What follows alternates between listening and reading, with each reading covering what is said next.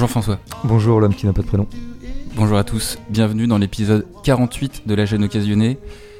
Pas de mascarade finalement Écoute, non, alors que c'est un chef-d'œuvre.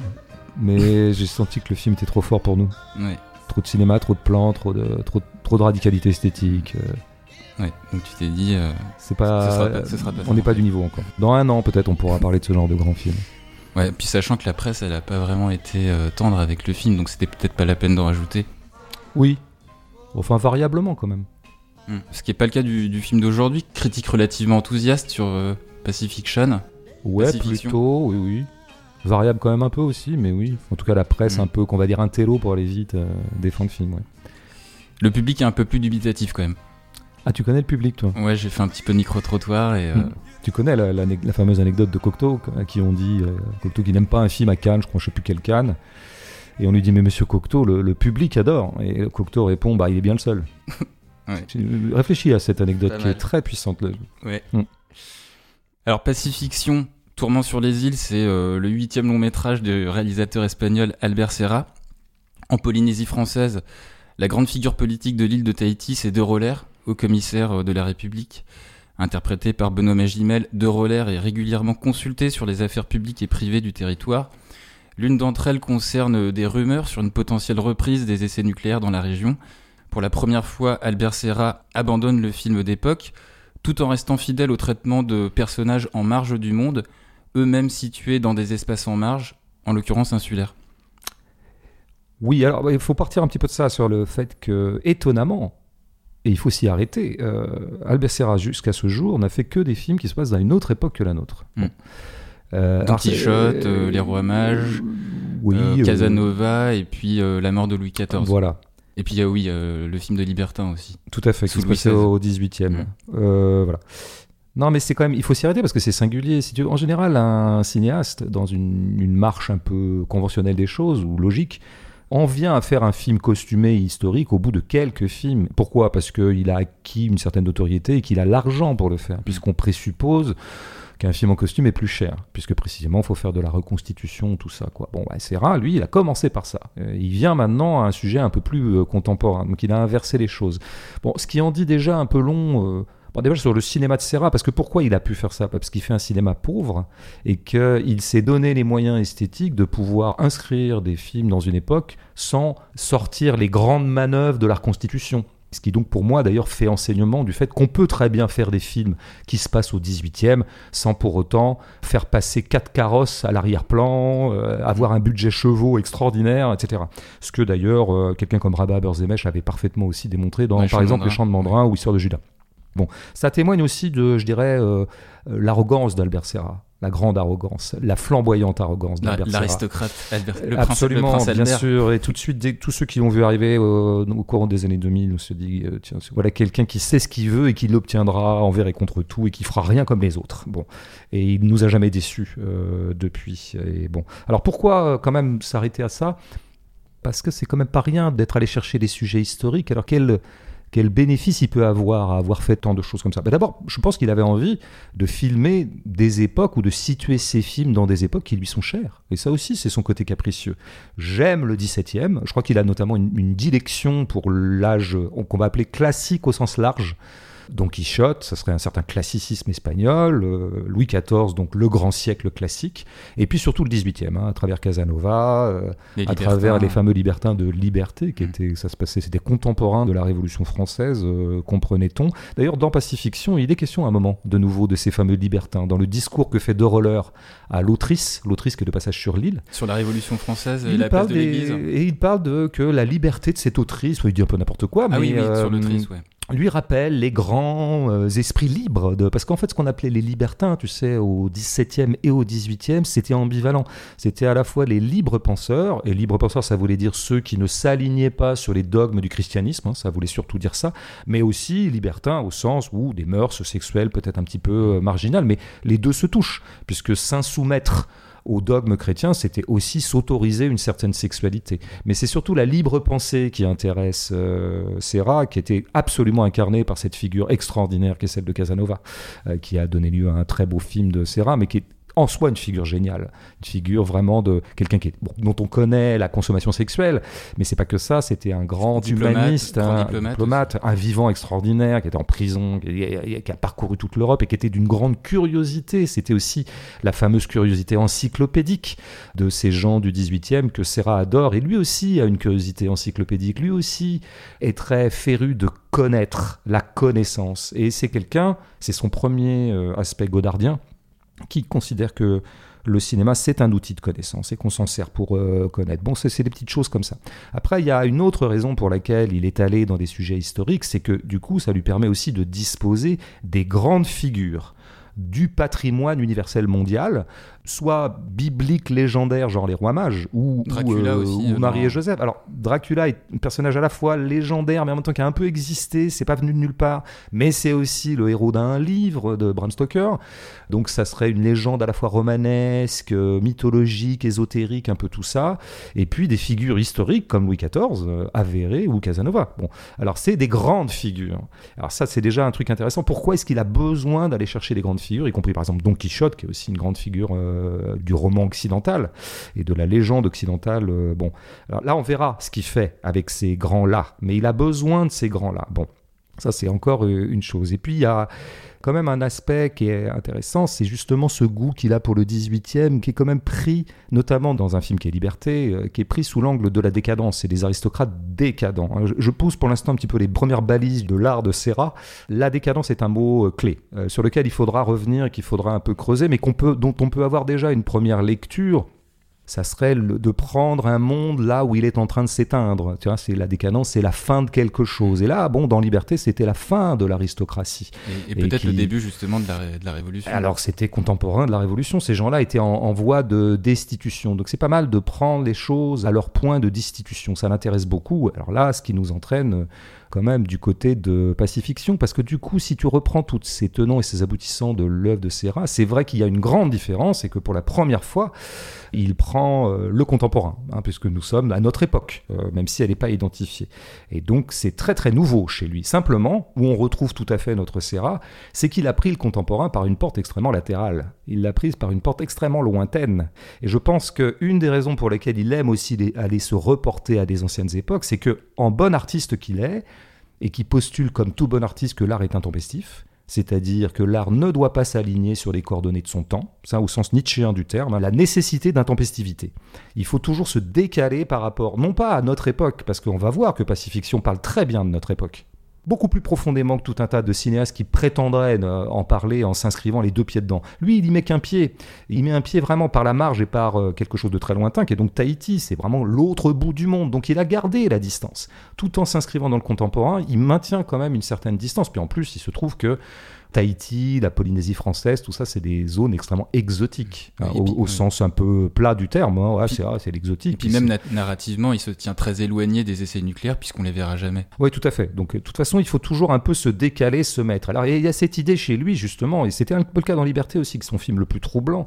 Bon, on était dans un sous-bois et on n'en sortait pas. On était dans une contre-allée du monde. hein. Donc, c'est l'idée, évidemment, tu en parleras, je sais, de la marge. Mais moi, je mettrais plutôt en avant toujours l'idée que, tu sais, cette idée qu'une œuvre d'art doit définir son propre territoire et elle doit inventer ses lois propres qui sont, disons, euh, non réductibles aux lois en vigueur, euh, que ce soit des lois narratives, des lois esthétiques ou des lois euh, morales ou des lois politiques.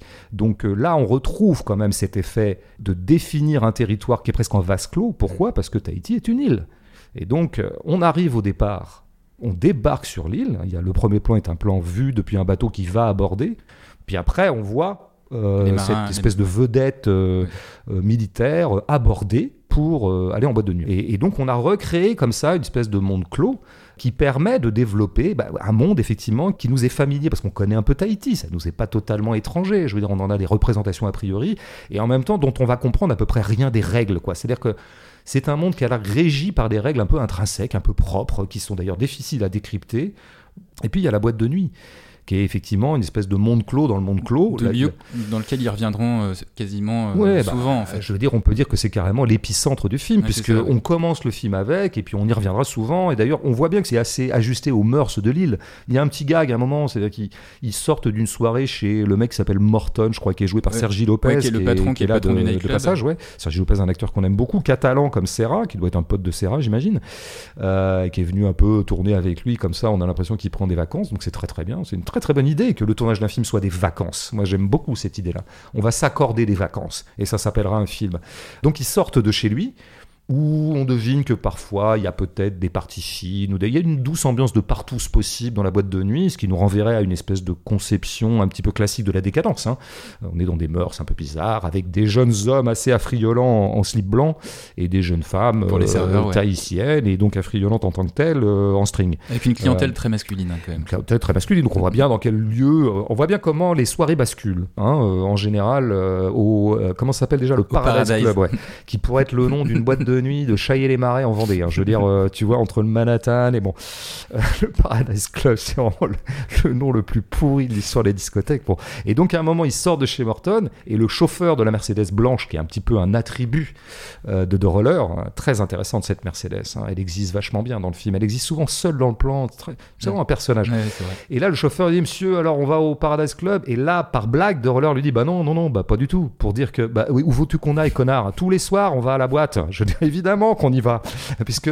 Et donc, ça, c'est toute une ambiance dans ces îles où il n'y a pas grand-chose à faire, il n'y a qu'une boîte de nuit. Donc, évidemment. Donc, la boîte devient euh, presque une espèce de mise en abîme du film lui-même, quoi. Mais ça, on pourra euh, gloser davantage. Mais donc, vase clos, encore une fois, au résultat des courses, on a quand même un, un cinéaste qui, oui, pour une fois, concède quelque chose aux contemporains, mais qui s'empresse immédiatement de murer quand même son film, mais dans un sens euh, intéressant qu'on développera, pour ne pas être complètement euh, pris dans les règles euh, habituelles. Bon, alors après, si tu vois ça, c'est l'impression que j'ai eue, je finirai là-dessus, cette première intervention, en voyant le film, par-delà tout ce qu'on va en dire, déjà, si tu veux, j'ai eu l'impression que Serra faisait le grand film qu'on attendait de lui. Et alors, il y a mille raisons pour lesquelles je trouve que c'est un grand film, et toi aussi, et on va essayer d'expliquer. Mais il y en a une, c'est qu'en fait, il est resté totalement sur ses bases habituelles. C'est-à-dire qu'il a rien renié de ses bases radicales, de sa farouchité, je dirais, si jamais le, mot existait. quoi. C'est-à-dire justement d'être quand même du cinéma insulaire. C'est-à-dire qu'on, je suis une île et personne ne me pénètre, aucun code du temps ne me pénètre. Mais il fait les deux. Il est allé chercher Magimel pour la première fois, c'est un acteur un peu connu. Bon, c'est pas rien, quoi. Et j'ai eu l'impression qu'avec ce film, c'est pas tant qu'il fait ce que pas mal de cinéastes ont fait dans leur carrière. C'est-à-dire, je commence sur des bases radicales et dès que j'ai un peu de thunes et un peu de succès, bah, finalement, je fais du cinéma académique. Non, lui, il ajoute des couches. Il a ajouté quelque chose. Je dirais qu'il a, comment dire, tu sais, il a étoffé son jeu, comme on dit parfois de certains sportifs, tu vois. Genre Nadal en 2008, tu vois. Euh, non, au début, tu vois, Nadal, on dit, ouais, bon, ok, le mec, il gagne Roland Garros, c'est un bourrin, il fait des livres sur terre battue. Et puis, il y a un moment, il a étoffé son jeu, quoi. Il s'est faire mis à- des amortis il s'est, il s'est mis à faire des amortis, il a mis de la finesse dans son jeu et il gagne Wimbledon, quoi. Et ben, Serra, là, il a augmenté son volume de jeu, comme on dit aussi euh, parfois en football, et il arrive à cette espèce de parfait dosage pour moi. C'est vraiment l'impression que j'ai eue, même si le mot dosage est toujours un peu douteux, entre la radicalité et quand même des lignes un peu plus normatives du cinéma, en tout cas normées du cinéma, c'est-à-dire que ça raconte quelque chose, il y a un peu plus de lisibilité, on reconnaît quand même le territoire sans le reconnaître vraiment. Donc j'ai- eu l'impression de rendre une grande synthèse et je vais te dire que j'ai été euh, très euh, heureux en sortant de ce film. Premièrement parce qu'on est toujours heureux quand on voit un grand film, mais après pour un- une autre raison, c'est une grande joie d'avoir vu advenir un artiste et de le voir arriver à son point d'accomplissement. Moi, je veux dire, c'est des choses qui me mettent en joie. Je veux dire, voilà, il n'y a Mm. pas grand-chose qui me met en joie Mm. dans la vie, mais ça, c'en est une. Et après, c'est une joie un petit peu autosatisfaite. Tu sais pourquoi? Bah, Parce qu'on a été quand même quelques-uns, quand on l'a vu débarquer, à se dire, ce type-là est grand. Ce type-là, un jour, nous fera des chefs-d'œuvre. On en était début- sûr. Début des années 2000. Ouais, on en était sûr. Et il a fait des films qu'on a adorés, mais qui n'étaient pas forcément encore la grande forme aboutie euh, qu'il nous propose aujourd'hui. Donc euh, voilà, maintenant on va essayer quand même d'expliquer en quoi c'est grand. Et donc on va commencer par euh, la méthode Serra du réalisateur Albert Serra. En tout cas, qu'on ait apprécié le film ou pas, tout type de spectateurs confondus, y compris les critiques. La phrase que j'ai souvent entendue, bah, le, fameux micro-trottoir, c'est On a rarement vu un film comme ça.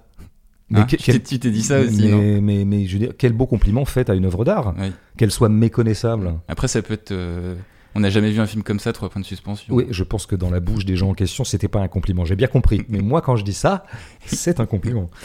Et euh, ouais, en fait, l'originalité de ce film, on va le voir, elle tient donc en, en grande partie à la singularité de sa méthode de, de réalisation.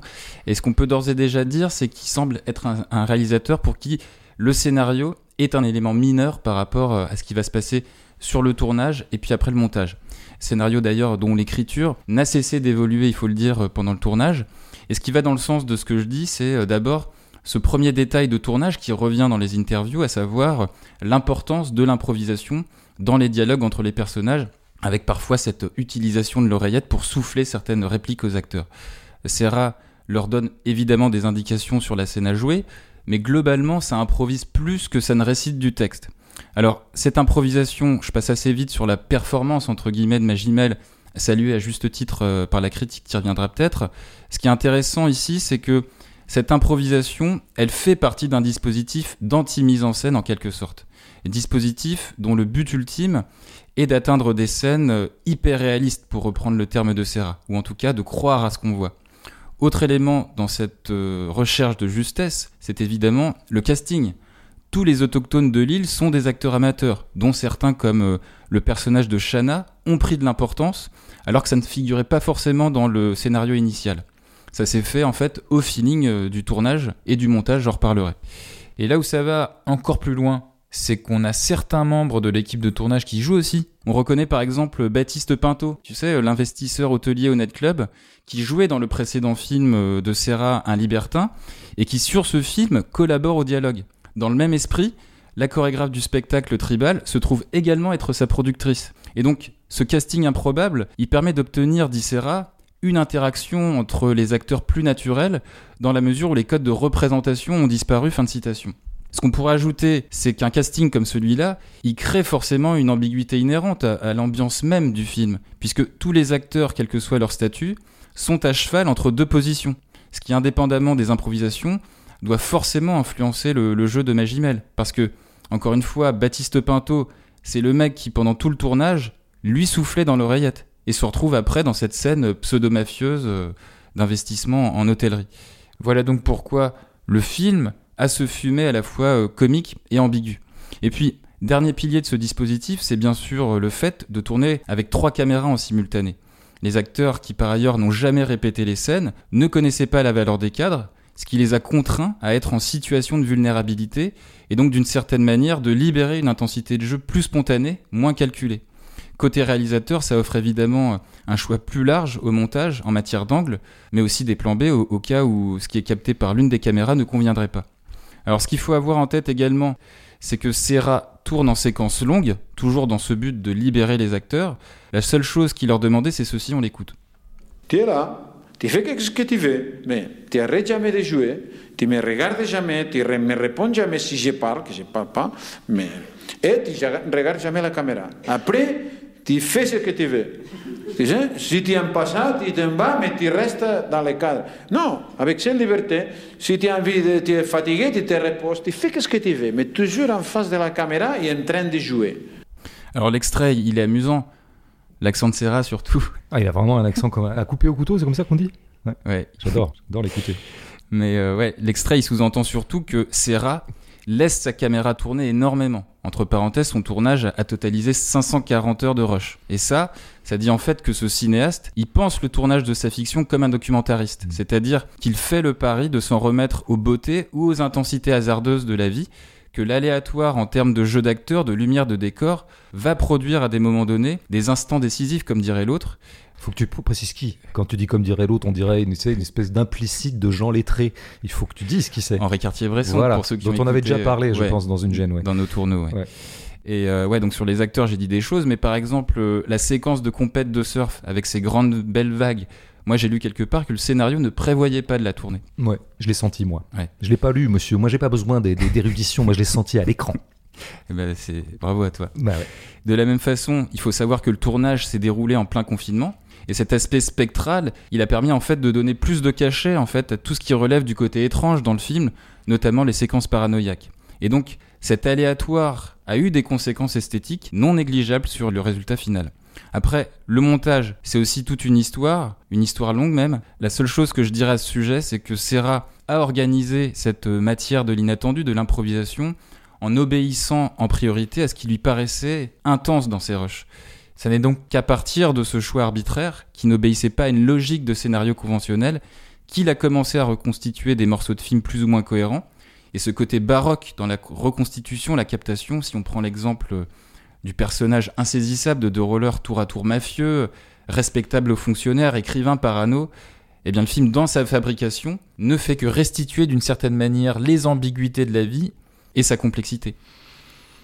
Ouais, bravo. Euh, écoute, euh, oui, 540 heures de rush, c'est typiquement des rushs de documentaristes, ça. Donc on a affaire à quelqu'un qui appelle son film pacifiction et qui fait de la fiction. Euh, simplement, il le fait en documentariste. Ce qui est bon, c'est peut-être le, tu sais, c'est peut-être la, c'est le graal du cinéma, ça peut-être. C'est faire documentairement des fictions. Hmm. Moi, en fait, je pense que les grands cinéastes, ils font tous ça. Je, je vais un peu loin, je schématise, on va avoir du courrier encore, des lettres anonymes écrites avec des lettres découpées dans des journaux, mais quand même, quand même, c'est une bonne entrée. C'est très fécond de penser les choses de cette façon-là. Bon, l'élément un peu nouveau, précisément de pacifiction par rapport aux autres films précédents, c'est aussi donc la fiction quand même. C'est-à-dire qu'au sens où, pour la première fois, on sent que Serra a quand même écrit des lignes de fiction. Ouais, Il y a des situations comme le mec euh, qui a pris une grosse cuite là. euh, Oui, voilà, il y a des qui- un type qui se fait piquer son de- passeport, ouais, tu vois, ça, c'est typiquement une là. ligne de fiction. Ouais. Ça, on aurait dit qu'il y a un mec dont on sent qu'il est un peu vaguement un diplomate, il s'est fait piquer son passeport suite à une nuit avec un amiral, parce que c'est un peu ça le, Mm. le truc. Bon, c'est des trucs comme ça. Pour revenir à, à ce qu'a été la stratégie jusqu'ici de Serra, on peut dire le type a besoin de grands sujets comme Louis XIV, comme les rois mages, comme euh, même euh. Marie et Joseph, parce qu'ils apparaissent Mm, dans le mm. chant des oiseaux, et Casanova. Grand sujet, attention, ça sent le blaireau, quoi. Le mec qui ne peut filmer que des choses à partir du moment où elles sont monumentales. Bon, on sait bien que c'est exactement l'inverse qu'il fait. Et qu'est-ce qu'il fait, en fait? Un des bénéfices énormes d'aller chercher ce genre de figure, c'est pas du tout d'aller chercher de la surfiction, c'est au contraire de se débarrasser de la fiction. Pourquoi? Parce qu'avec ces figures légendaires qui sont archi connues et qui sont de toute façon connues par le spectateur, eh bien c'est le spectateur qui va investir fictionnellement le plan. C'est-à-dire que moi quand je vois apparaître Louis XIV, j'ai pas besoin qu'on me raconte Louis XIV. Je suis pas forcément un grand spécialiste de Louis XIV, mais j'en ai enquillé des trucs sur Louis XIV depuis que je suis petit, tu vois, c'est quand même une figure. Mm. Bon. Et ben donc moi l'histoire, c'est moi qui la mets dans le plan. J'ai la fiction, je sais que c'est le roi Soleil, je sais tout ça, je sais qu'il a inventé le centralisme français, puis plein de choses, Richelieu, blabla Versailles. tu vois et Versailles et puis tout ce qu'on veut et donc par un espèce de retournement et de stratégie extrêmement maligne de Serra, de convoquer des figures extrêmement chargées de fiction permet de libérer le plan de l'impératif de raconter quelque chose. Parce qu'en fait, le problème quand tu as à raconter une fiction, il faut toujours que tu envoies des signes de la fiction. Il faut que tu informes ton spectateur, ce qui est un grand problème quand on est les scénaristes. Tu sais, je- ah, il faut que je l'informe de ci, de ça, de machin, il- c'est son intention, lui il fait quoi, les rapports entre eux c'est ça. Et donc du coup ça alourdit les plans. Eh ben la Serra c'est le contraire. Tu mets Louis XIV et tu ne peux plus que de ce que tu vois. Tu es complètement disponible au présent même de ce que tu vois. Et donc ça c'est une stratégie euh, documentaire. Bon, alors là pour en venir quand même à ce qu'il dessine comme fiction, il y a quand même, moi j'ai entendu que le truc était un peu portion congrue, euh, l'élément fictionnel ou l'élément narratif du film. Mm. Mais moi je trouve que ce que ça raconte est passionnant et très très bien tissé, au bout du compte, sans en avoir l'air. Sans avoir l'air justement de raconter quelque chose avec les lourdeurs afférentes, ben je veux dire, t'as quand même un truc qui se tient assez bien. Il est question d'essais nucléaires qu'aurait repris peut-être l'armée française ou que projetterait de reprendre l'armée française, qui visiblement n'en a pas fait, enfin pas visiblement, mais il est établi qu'elle n'en fait plus depuis 95, Ouais. les fameux essais de 96, Mururoa. 96. 96, sous la houlette du grand Jacques Chirac, hein, dont la- que la mort aura définitivement rédimé, mais dont il faut jamais oublier que c'était quand même un salaud comme tout le monde, quoi, comme tous les gouvernants. Euh, donc entre autres choses, les essais nucléaires. Donc il, il semblerait qu'ils reprennent. Il y a une rumeur. Du coup, il y a des autochtones, Mm. des gens, des natifs, on va dire, hein, euh, incarnés par ce Mattei qui a l'air d'être un peu un ouais. chef rebelle, un mec comme ça qui organise des contestations et qui veut organiser une contestation contre ces essais nucléaires. Qui est peut-être d'ailleurs aussi mêlé euh, à des affaires un peu plus interlopes. Alors voilà, il va être soupçonné par euh, De Roller euh, de peut-être être au crochet des Américains. Alors du coup, ça veut dire quoi? Ça veut dire que les Américains sont en train de monter, de faire lever, comme ils font parfois dans certains pays, d'infiltrer quelques contestataires euh, pour locales. pouvoir Mm. euh, faire chier la France en fait, et que donc ça serait une rivalité entre les Américains et les Français, et peut-être même que les Américains sont eux-mêmes ceux qui sont à l'origine de la rumeur. Ils font monter la rumeur pour pouvoir faire monter la contestation et pour pouvoir destituer les Français et pour pouvoir, disons, s'emparer d'une zone d'influence française. On est dans des choses passionnantes est tout à fait réaliste sur ce qui est en train de se passer, sur les terrains d'influence français extra, Ouais, extra ouais. Mm. C'est ce qui se passe en Afrique. On sait bien que les Américains sont en train globalement de reprendre toutes les zones d'influence françaises, avec les Chinois, avec les, Russes, Chinois, mais ouais. et quelques Turcs aussi. Mais quand même, donc tu vois, on est, ça raconte quand même un machin, quoi. Et, et tout ça est, est parfaitement bien ficelé au bout du compte, euh, sans avoir du tout de ficeler le plan. C'est ça le, le brio de la chose, si tu veux. C'est vraiment euh, bon.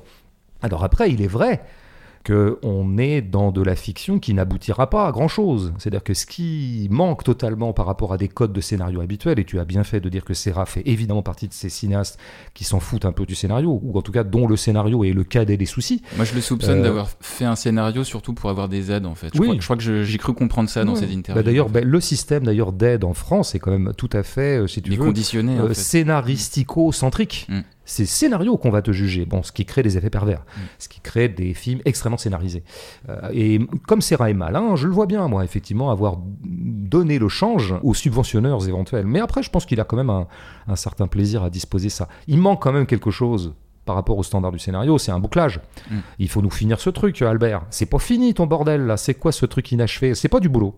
Parce qu'en en fait arrive, il y a notamment cette scène qui est quand même extraordinaire, cette séquence euh, qui est presque euh, présentée ou orchestrée comme attention, on va enfin savoir. Et c'est la scène du stade. Ça Ouais. commence par La nuit, là. les projecteurs s'éclairent. Mm. Donc on sent que vraiment, là, on est en train de fabriquer la scène comme une espèce de scène qui va rester dans les mémoires. Et là- D'ailleurs, je pense, moi je peux pas ne pas croire qu'il y a une référence, ou en tout cas un petit souvenir comme ça de la scène finale de Dirty Harry qui se passe dans un stade de foot américain de nuit, qui est mythologique, enfin légendaire.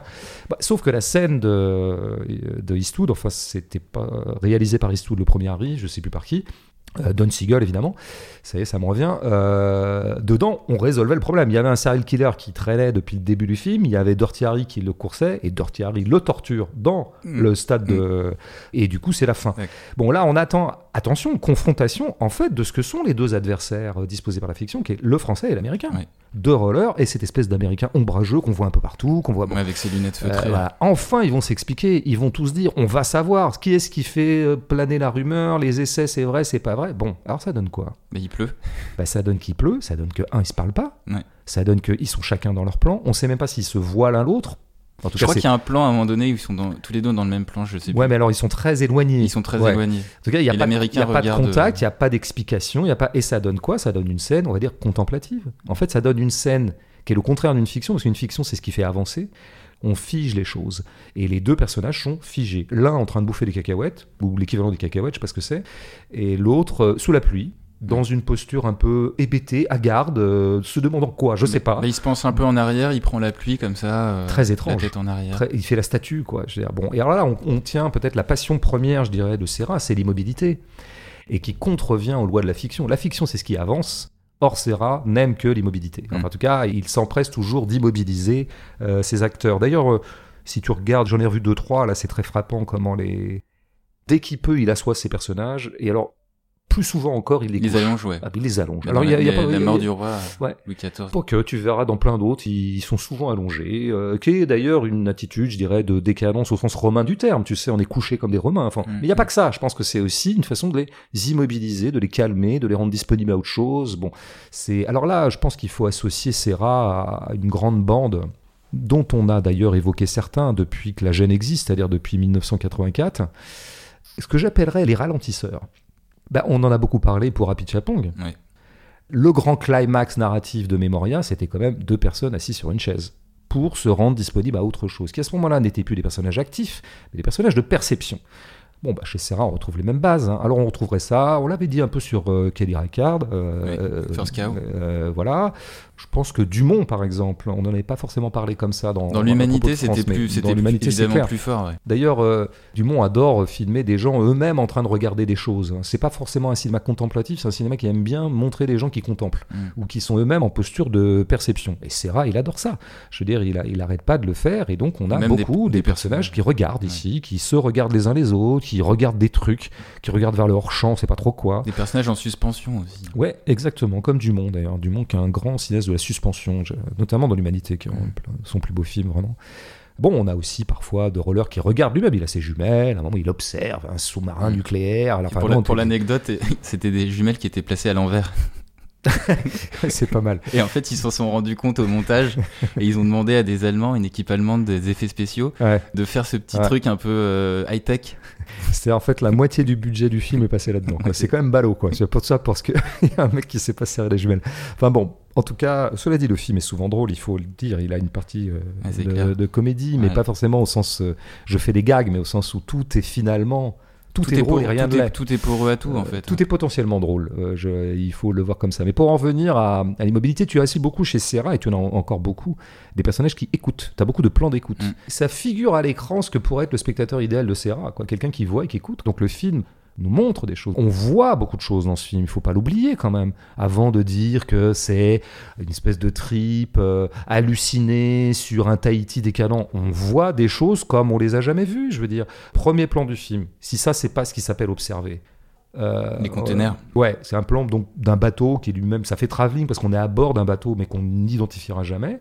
Et donc tu as un arrière-plan qui est une espèce de crête montagneuse, euh, voilà, euh, à l'arrière-plan, un ciel qui est déjà le ciel un peu euh, Crépusculaire. euh, rose mauve. orangé qu'on aura beaucoup dans le film. Ça, ça pourrait être un plan un peu oh là là, Tahiti c'est vachement beau, il y a des montagnes et la lumière est fabuleuse, hein, franchement les tropiques c'est formidable. Bah, sauf qu'au premier plan tu as un bateau et puis au tout premier plan tu as des containers. Mais je veux dire, ça c'est ce que j'appelle un plan. C'est ce que j'appelle un plan dans son impureté.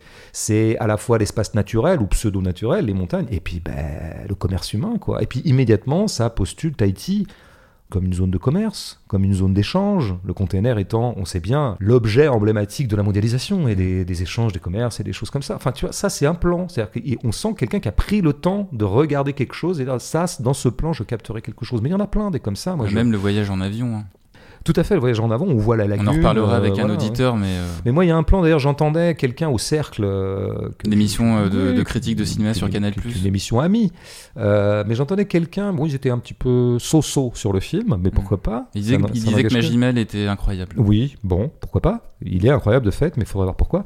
Non, mais à un moment, quelqu'un disait, oui, bon, à un moment, il filme le décollage d'un d'un petit avion, là, un avion, je sais pas comment on appelle ça, les avions de privés, là. Ouais. là, bon.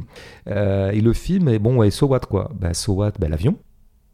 Voilà, c'est tout, c'est ma réponse. Moi, j'étais content de voir, et j'ai senti l'application qu'avait eu l'opérateur à ce moment-là, et sans doute Serra en, en collaboration avec lui, pour avoir tout le décollage de ce petit avion, euh, voilà, bah, capter les choses, encore une fois. Et il y a une grande effet de captation. Il y a la scène la plus tu en as déjà parlé, mais la scène la plus bluffante de ce point de vue-là, c'est évidemment la scène de la vague. Mm. Quoi. Euh, D'abord, on découvre tout. C'est-à-dire que d'abord, on voit qu'effectivement, c'était pas prévu dans le scénario, mais on voit surtout qu'ils y sont allés que pour ça. Il n'y a aucun enjeu narratif dans ce truc. hein. Mm. C'est deux rollers qui emmènent l'autrice, qui est peut-être en résidence Ouais, sur euh, l'île.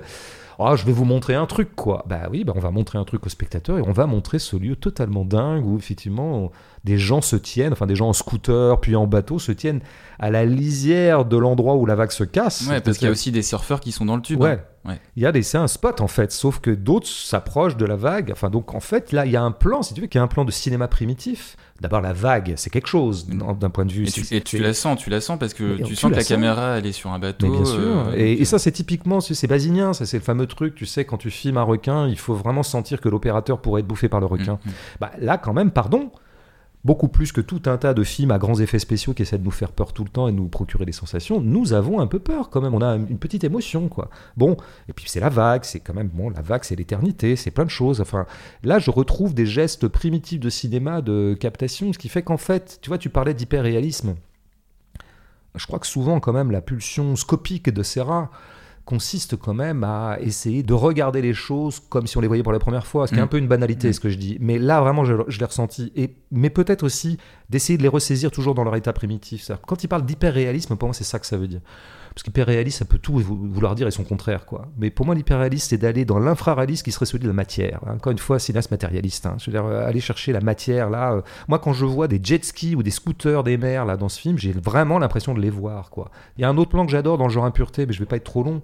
C'est un plan quand il va voir le responsable religieux, alors le prêtre, je crois, Ça doit Ouais, être quelque chose comme ça. L'autorité. Mais juste et- après la conversation avec voilà. les locaux où ils disent qu'il faut autoriser les casinos. C'est ça. Les locaux veulent avoir accès au casino. Or, l'Église, visiblement, interdirait l'accès au casino. Très, très bon cas politique, ça. Qu'on avait vu un peu dans Der Will Be Blood, tu sais, les impératifs de la religion par rapport à ce qu'étaient les impératifs Dieu l'entrepreneur qui, lui, avait besoin que ses employés puissent boire parce que s'ils buvaient pas, ils travaillaient moins. Mais eh, le mec d'église disait, ouais, il faut pas qu'ils boivent. Bah ouais, c'est intéressant. C'est des bons nœuds, ça. Mm, mm. Ça, ça témoigne d'une grande compréhension politique des choses. Bon, le plan, il est génial. C'est un plan large qui permet d'attraper à la fois ce drôle de bâtiment, qui est une espèce d'église des tropiques, Juste en contrebas d'une énorme montagne. tout à fait. Le bâtiment déjà dit l'absurdité coloniale, ou post-coloniale, ou ce qu'on veut, quoi. C'est-à-dire d'avoir implanté euh, une religion hors sol, quoi, et l'avoir imposé à un peuple qui n'en voulait pas. Tout est dans ce bâtiment. Mais comme c'est un plan large, voilà, et on a euh, l'impureté au premier plan. L'impureté, c'est les discussions, c'est les négociations, et puis, toujours la nature euh, au second plan. Tu vois, ça, c'est ce que j'appelle un plan où, le- effectivement, De Roller est en train d'essayer de convaincre l'homme d'église. Bon, allez, on va s'arranger, on va trouver des compromis, puisque c'est en permanence ce qu'il fait. Bon, tout ça pour dire quoi? Tout à l'heure, j'ai dit que de mettre Louis XIV dans le plan, ça permettait de libérer le plan de la fiction. Mais pour voir quoi? Mais pour voir le corps de Louis XIV. Alors en l'occurrence, le corps de Jean-Pierre Léaud, Mm. jouant l'agonie de Louis XIV. Ce qui est un peu paradoxal par rapport euh, à tout ce qu'il a joué. tout- Enfin, un personnage très, avec beaucoup d'énergie. Ouais, après, il est quand même un tout petit peu moins énergique dans ses dernières Ouais, prestations, vrai, vrai. Jean-Pierre, parce qu'il Mm. est, il est un peu fatigué. Donc, Non, mais le- de, l'idée, de l'idée, euh, que l'idée qu'on aurait quand on voit des Truffauts. Ouais, mais il faut jamais voir de Truffauts. Je te l'ai déjà dit, ça, petit scarabée. On ne voit pas de Truffauts. C'est la première chose pour progresser en cinéma. Non, mais je veux dire, euh, le film était aussi sur l'agonie de Jean-Pierre Léaud. En Mm. fait, on voyait. Euh, Ouais, voilà. Donc, qu'est-ce qu'il s'agit de libérer? Ben, Il s'agit évidemment de libérer les corps et de voir. les- Par exemple, les rois mages, le chant des oiseaux. On sait que c'est les rois mages, on le devine assez vite. Rien ne nous est dit de rien. À aucun moment, tu as une scène pour dire Oh non, mais il, y a- il paraît qu'il y a le fils de Dieu qui est né hyper loin, à Bethléem, euh, il faudrait qu'on aille le rejoindre. On va... Et pour ça, on va se guider sur l'étoile du berger. Ok, on est parti, les mecs. Tu n'as pas cette scène, tu les vois immédiatement. Mais tu sais même pas qui est Gaspard ou Balthazar. Absolument. Et donc tu vois, en fait, pendant une heure et demie, ça peut paraître un tout petit peu rêche comme ça, euh, trois mecs en train de marcher dans des immensités désertes, Ou de, des ou de plaines, dormir sous des. de sous des dormir, de ouais, allonger beaucoup, etc. Tu as ressaisi des corps. Puisque la fiction, tu n'as plus à t'en occuper. La fiction, elle est dans l'esprit du spectateur. En tout cas, l'histoire, le récit, la légende. Bon, ben là, c'est pareil. Donc, aller chercher à la matière. Alors, c'est là que j'en viens évidemment à, à l'acteur. Parce que c'est la même chose. Plutôt que de voir le jeu d'acteur, ce qu'on veut voir, c'est le corps sous l'acteur. Et donc, comme beaucoup de cinéastes font, qui se construisent, comme je l'avais dit la dernière fois, contre les acteurs, ou en tout cas en essayant de déstabiliser les acteurs, eh bien, il va falloir essayer de dépouiller l'acteur qu'on a sous la main, qui pour la première fois dans le cinéma de Léo est un acteur connu. Euh, Léo est connu, mais Léo a finalement, comment dire, tous les films de Léo euh, ne documentent que Jean-Pierre Léo. Euh, Jean-Pierre Léo n'a jamais joué que Jean-Pierre Léo. Magimel, il joue des rôles de fiction. On l'a vu récemment encore dans l'immense Revoir Paris, par exemple. Avec euh, Virginie Efira. Avec Virginie Efira, puisque c'est un film français. Forcément, il y avait Virginie Efira. Euh, je, me demande si elle n'est pas dans la règle du jeu, elle euh, aussi. Il faudrait, revoir tous les Renoirs, ceux qui sont pas avec Virginie Efira. Bon, alors il faut dépouiller les acteurs. Il faut qu'on voit le corps, la matière même de l'humain, et non pas le jeu, la couche actorale. Bon, meilleure façon de le faire, avoir re- recours à des amateurs, tu l'as dit, ou des gens, des copains, le producteur, la productrice. La productrice d'ailleurs qui se trouve, elle jouer la Vierge Marie dans Le Chant des Oiseaux et qui apparaît Ah ouais, dans tous les... ah, j'avais pas vu ça. Peut-être que toi qui es people, je m'étonne que tu ne sois pas allé à la pêche aux infos sur les rapports entre Albert Serra et cette femme, parce Ah. qu'ils ont l'air de... D'accord. Bah je sais pas. Après, je ne connais même pas la sexualité d'Albert Serra, donc euh, je te laisse faire une post-enquête. Bon, donc on fait jouer des amateurs, on fait jouer des Tahitiens euh, du coin, du cru, et parfois on les fait jouer dans leur langue. Il y a un moment, il y a, Oui, tout- oui, il y a un mec la- qui dans la parle, conversation des euh, casinos, là. Voilà. Et ça dure longtemps. C'est pas un petit Et- truc comme et- ça pour faire couleur locale, quoi, tu vois. Ouais, mais euh, d'ailleurs, on se demande euh, pourquoi il, il parle pas que français, parce qu'il parle aussi français. Mais parce que je pense que tout simplement Serra avait envie de faire entendre cette langue. Et en bon matérialiste qu'il est, il fait très attention à, à la langue que parlent les gens. Et puis voilà, bah, on fait entendre ça, ça fait partie du truc. Bon, après, comment on fait quand on a affaire à un acteur pro Et un acteur pro, pro, pro, comme Magimel? Et il est acteur depuis. euh, Bah, depuis euh, la, la vie est un long bah fleuve oui. tranquille de C'est- 89, je crois, c'est acteur 88. enfant, quoi. C'est Mm. par là, ouais, c'est 88, je dirais. ouais. Mm. Euh, bon, donc c'est un putain d'acteur qu'on a. bah, je veux dire qu'il n'a été qu'acteur, lui, pour le coup. C'est l'anti-Léo de ce point de vue-là. Alors, comment on fait? Bah, Tu l'as peu dit. euh, le danger avec un acteur, c'est qu'il prenne les clés, quoi. C'est-à-dire qu'il prenne un peu le dessus. Alors, il a une bonne façon de prendre le dessus, l'acteur, c'est qu'on lui donne un texte dans le scénario et il l'a deux mois avant. Donc, qu'est-ce qu'il peut faire, ce con d'acteur? Il peut l'apprendre tout seul chez lui, il peut même avoir un coach. Ça se fait beaucoup, de plus en plus. Mm. Il, répète avec des coachs. Tu fais ça, non, de temps en temps non? Moi, je fais ça, je répète avec des coachs. Bah, je l'ai fait pour le dernier James Gray, par exemple. Non, mais toi, euh, t'es pas coach, t'es pas je coach pour. euh, J'ai été coach acteurs. pour acteur aussi, quoi. Ouais. Mm. Après, j'avais envie de placer que je jouais dans le dernier James Gray parce que personne s'en est rendu compte. Je joue le rôle de la mère, mais voilà, c'est ce qu'on appelle un rôle de composition. Quel grand film, hein Quel grand film. Ouais, c'est un vrai, c'est un vrai grand film. Vraiment chef-d'œuvre. Non, donc euh, non, mais c'est. Je me souviens par exemple de Piala, 10 ans, de Anconina quand il arrive sur Police, il avait verrouillé son rôle avant. Donc premier truc, on va pas leur donner de texte. Ça, c'est la première façon que les acteurs ne se verrouillent pas. Et donc, on va les faire improviser. Alors, attention, danger d'improvisation qui peut être tout à fait contre-productif. Si tu demandes à des acteurs d'improviser, tu te dis, ouais, c'est génial, ça va les déstabiliser, alors qu'en fait, pas du tout. C'est-à-dire qu'ils vont être, au contraire, plus acteurs que jamais. Là où tu voulais les absenter un petit peu, les rendre plus discrets dans le plan, ils vont être surprésents. Et surtout, ils vont bouffer, évidemment, en improvisation, euh, les amateurs. Ah parce qu'en impro, quand même, Bah, un il, disait- acteur il, dit, il dit ça hein, quand même euh, en filigrane dans les interviews. Il dit qu'il était très compétitif. Il utilise ce terme de compétitif pour parler de Benoît Magimel. Ouais, ouais. Donc ce qui sous-entend qu'il voulait montrer qui c'était le patron, quoi. Ouais, c'est vrai, j'imagine. Mais après, euh, et, et je pense qu'il l'aurait, et ça aurait été mauvais, et, et du coup, il aurait été moins déstabilisé parce qu'il y a un élément de déstabilisation de l'acteur, c'est de le faire jouer avec des amateurs. Ça le dérythme. J'entends, c'est marrant parce que par coïncidence, je- j'ai- j'écoutais une émission sur Rossellini récemment. Oui, quand j'en ai rien à foutre, j'écoute une, une émission sur Rossellini, moi. Toi, je sais que tu joues aux jeux vidéo. Moi, j'écoute une émission sur Rossellini quand je m'ennuie. Et Ingrid Bergman avait dit à l'époque, tu sais, donc Rossellini l'a fait La venir suite Mm. à une lettre qu'elle lui envoie. Et le premier truc qu'il fait, c'est qu'il il la met sur le volcan Stromboli, quoi. Donc il met une star sur et lui, il la met à l'épreuve de la matière, tu vois. Et aussi, il la met à l'épreuve des habitants de Stromboli euh, qui jouaient dans le film. Euh, Qui sont des amateurs pour le coup. Absolument, des hyper amateurs, on peut dire. Et Ingrid Bergman a témoigné du fait que ça avait été très déstabilisant pour elle. Beaucoup plus que le volcan lui-même, euh, c'était de jouer avec des amateurs, parce que ça l'avait déréglé, quoi. Et évidemment, c'est ce que Rossellini cherchait. Mais effectivement, l'acteur euh, professionnel peut reprendre le dessus dans l'impro, parce que les autres vont être intimidés, et lui, il va y aller, etc. Hop, deuxième élément de déstabilisation, l'oreillette. Ah ben voilà, Mm. ça c'est parfait. Mm. Parce que ça, c'est plus l'impro, ça. Ça, c'est tu diras ce que je te souffle quand je te le soufflerai. Donc, en fait, Serra est le maître du rythme. Il est le maître. Bon, D'abord, il lui fait dire ce qu'il veut, euh, etc. Ce qu'il produit. Alors, moi, je trouve Magimel génial dans le film, mais au sens où c'est Magimel qui est une création de Serra, quoi. Et c'est une collusion entre les deux, c'est une synthèse, c'est un beau travail, quoi. On adore, nous, ces acteurs qui se mettent au, au service de quelque chose, quoi, qui lâchent prise, comme on dit, mais qui s'en remettent totalement euh, au cinéma. C'est ce qu'on avait adoré dans. euh, la dernière fois que je me suis dit ça, c'était Exarchopoulos dans, dans Dans Rien à foutre. foutre, ouais. Je sentais vraiment qu'elle était au service du projet. Quoi. Enfin, Mm. C'est très beau de voir quand un acteur désarme et, et se met au service. Et là, j'ai vraiment l'impression qu'il s'en est remis. Bon, bah, tout ce que tu as décrit, euh, l'oreillette, le fait qu'il était un peu perdu, et, et- et on sent cette déstabilisation en permanence. Et cette déstabilisation, elle est passionnante. Ouais. Parce qu'il bute, que- bute parfois justement sur le texte. Ça bute. Ça notamment le, le discours en hommage à l'écrivaine. euh, Absolument, moi c'est un de mes moments préférés. Mm. Je veux dire, c'est génial parce que s'il avait été écrit, évidemment, un acteur aurait fait son show. C'est-à-dire qu'à chaque fois que tu donnes à un acteur quelque chose comme un discours qu'il a à faire en public, ça il te le répète quatre mois avant et il arrive béton et il parle comme un homme politique. Et c'est nul. C'est une performance rhétorique dont on. Si tu lui souffles le texte à mesure, là tu sens un truc et tu sens d'ailleurs. C'est parfaitement réaliste au bout du compte, parce que pour avoir euh, connu ce genre de truc, tu sais, le fameux truc où bon, le maire du village ou le maire de la ville est obligé de faire un discours pour accueillir une, ac- une- un auteur de littérature qui connaît à peine. Bon, bah évidemment que ça va être maladroit, quoi. Donc il se met à dire n'importe quoi, il dit qu'il écrit lui-même, Ça- il se met ça à sent- parler ça des sent le Bah, je l'ai un peu, voilà, j'ai juste observé ce genre de scène, j'en étais pas partie prenante, tu penses bien. Mais euh, non, et même après, le moment juste après où l'amiral, il présente l'amiral à l'autrice. Et l'amiral, évidemment, il fait des mondanités. Enfin, c'est un petit peu, tu vois, la notabilité du coin. On va saluer l'autrice en, en résidence. Et ils savent pas quoi se dire, évidemment, puisque l'amiral a évidemment jamais lu l'autrice. Alors tout ce qu'il trouve à lui dire, c'est pas j'ai adoré votre livre qui s'appelle Truc, c'est je lirai le prochain. C'est hyper bien vu. Et tu sens la maladresse à ce moment-là, tu sens ils ne savent pas conclure leur dialogue, etc. Toute cette déstabilisation, ce dérèglement, ce dérythmage de la routine actorale, je l'ai senti dans tout le truc, ce qui rend, euh, je veux dire, Magimel passionnant à regarder, parce qu'il est constamment comme ça en train de buter. Et comme tu le disais, effectivement, ce qui caractérise une improvisation balbutiante, c'est que ça n'avance pas et qu'il y a des effets de répétition.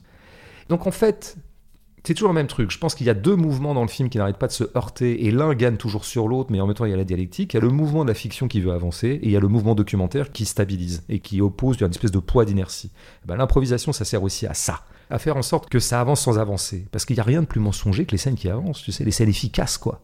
Il faut inefficaciser la scène. Et là, tu obtiens du réel, parce que le réel n'est pas efficace. Le réel, il avance pas. Le, le- le réel, il tourne en rond. Le- une conversation réelle entre deux personnes, c'est une conversation qui arrête pas de rejouer les mêmes scènes. Ou... Ouais, et puis Ou en de plus, répéter. ça va dans le sens aussi, euh, peut-être aussi de la clé formelle narrative qui est donnée par euh, un des personnages, euh, je crois, je sais plus si c'est Morton ou euh, justement Magimel Roller, où ils conversent en fait au moment où ils sont au chevet du portugais qui fait son bad trip.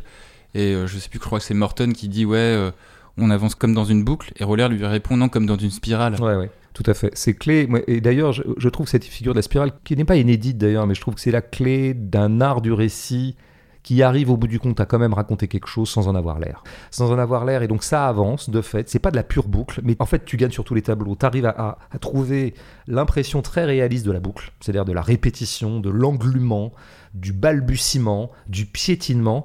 Et quand même, tu fais un peu avancer ton affaire. Et au bout du compte, le film, vraiment, finalement, euh, finit par raconter quelque chose. Pour en venir à Magimel, je veux dire, une des choses qui le rend passionnant, euh, je veux dire, des gens disent, moi, je me suis ennuyé devant ce film. Moi, je me suis pas ennuyé parce que une des raisons pour lesquelles je me suis pas ennuyé, par-delà le fait que le film est passionnant sur plein d'égards, mais c'est que Magimel est passionnant à regarder parce que à tout moment, ça peut chanceler. Et donc, on est toujours au bord que la scène s'affaisse. Et par ailleurs, je vois pour la première fois Magimel, en fait. Moi, je l'ai vu dans 50 films, Magimel. Je l'aime bien, d'ailleurs. hein. Je trouve que c'est un acteur plutôt pas mal, qui fait toujours un peu le travail, euh, qui a une carrière, euh, je veux dire, très euh, digne, quoi. Mais pour la première fois, j'ai vu Magimel. Et j'ai vu ce drôle de type, d'ailleurs. Avec dont ce corps sait- gros, d'ailleurs. Ouais, ce corps gros, ce... À la, à la Euh, limite de Depardieu, quoi. Ouais, c'est ça, j'ai pensé un peu à Depardieu, mais c'est vrai, il y a un moment, il monte dans son petit avion, là, parce qu'il vient ça, faire sa petite réunion, c'est là qu'on voit son gros cul. Mm. Pardon, hein, Benoît, mais moi, gros cul, c'est vraiment un compliment dans ma bouche. Et ben ouais, mais pourquoi je l'avais jamais vu son gros cul? Je pose la question. Ouais. Ben, je pose la question parce que je l'avais vu que dans des films français, qui n'ont pas pour passion de découvrir le réel, de le mettre à nu, euh, mais plutôt de recouvrir.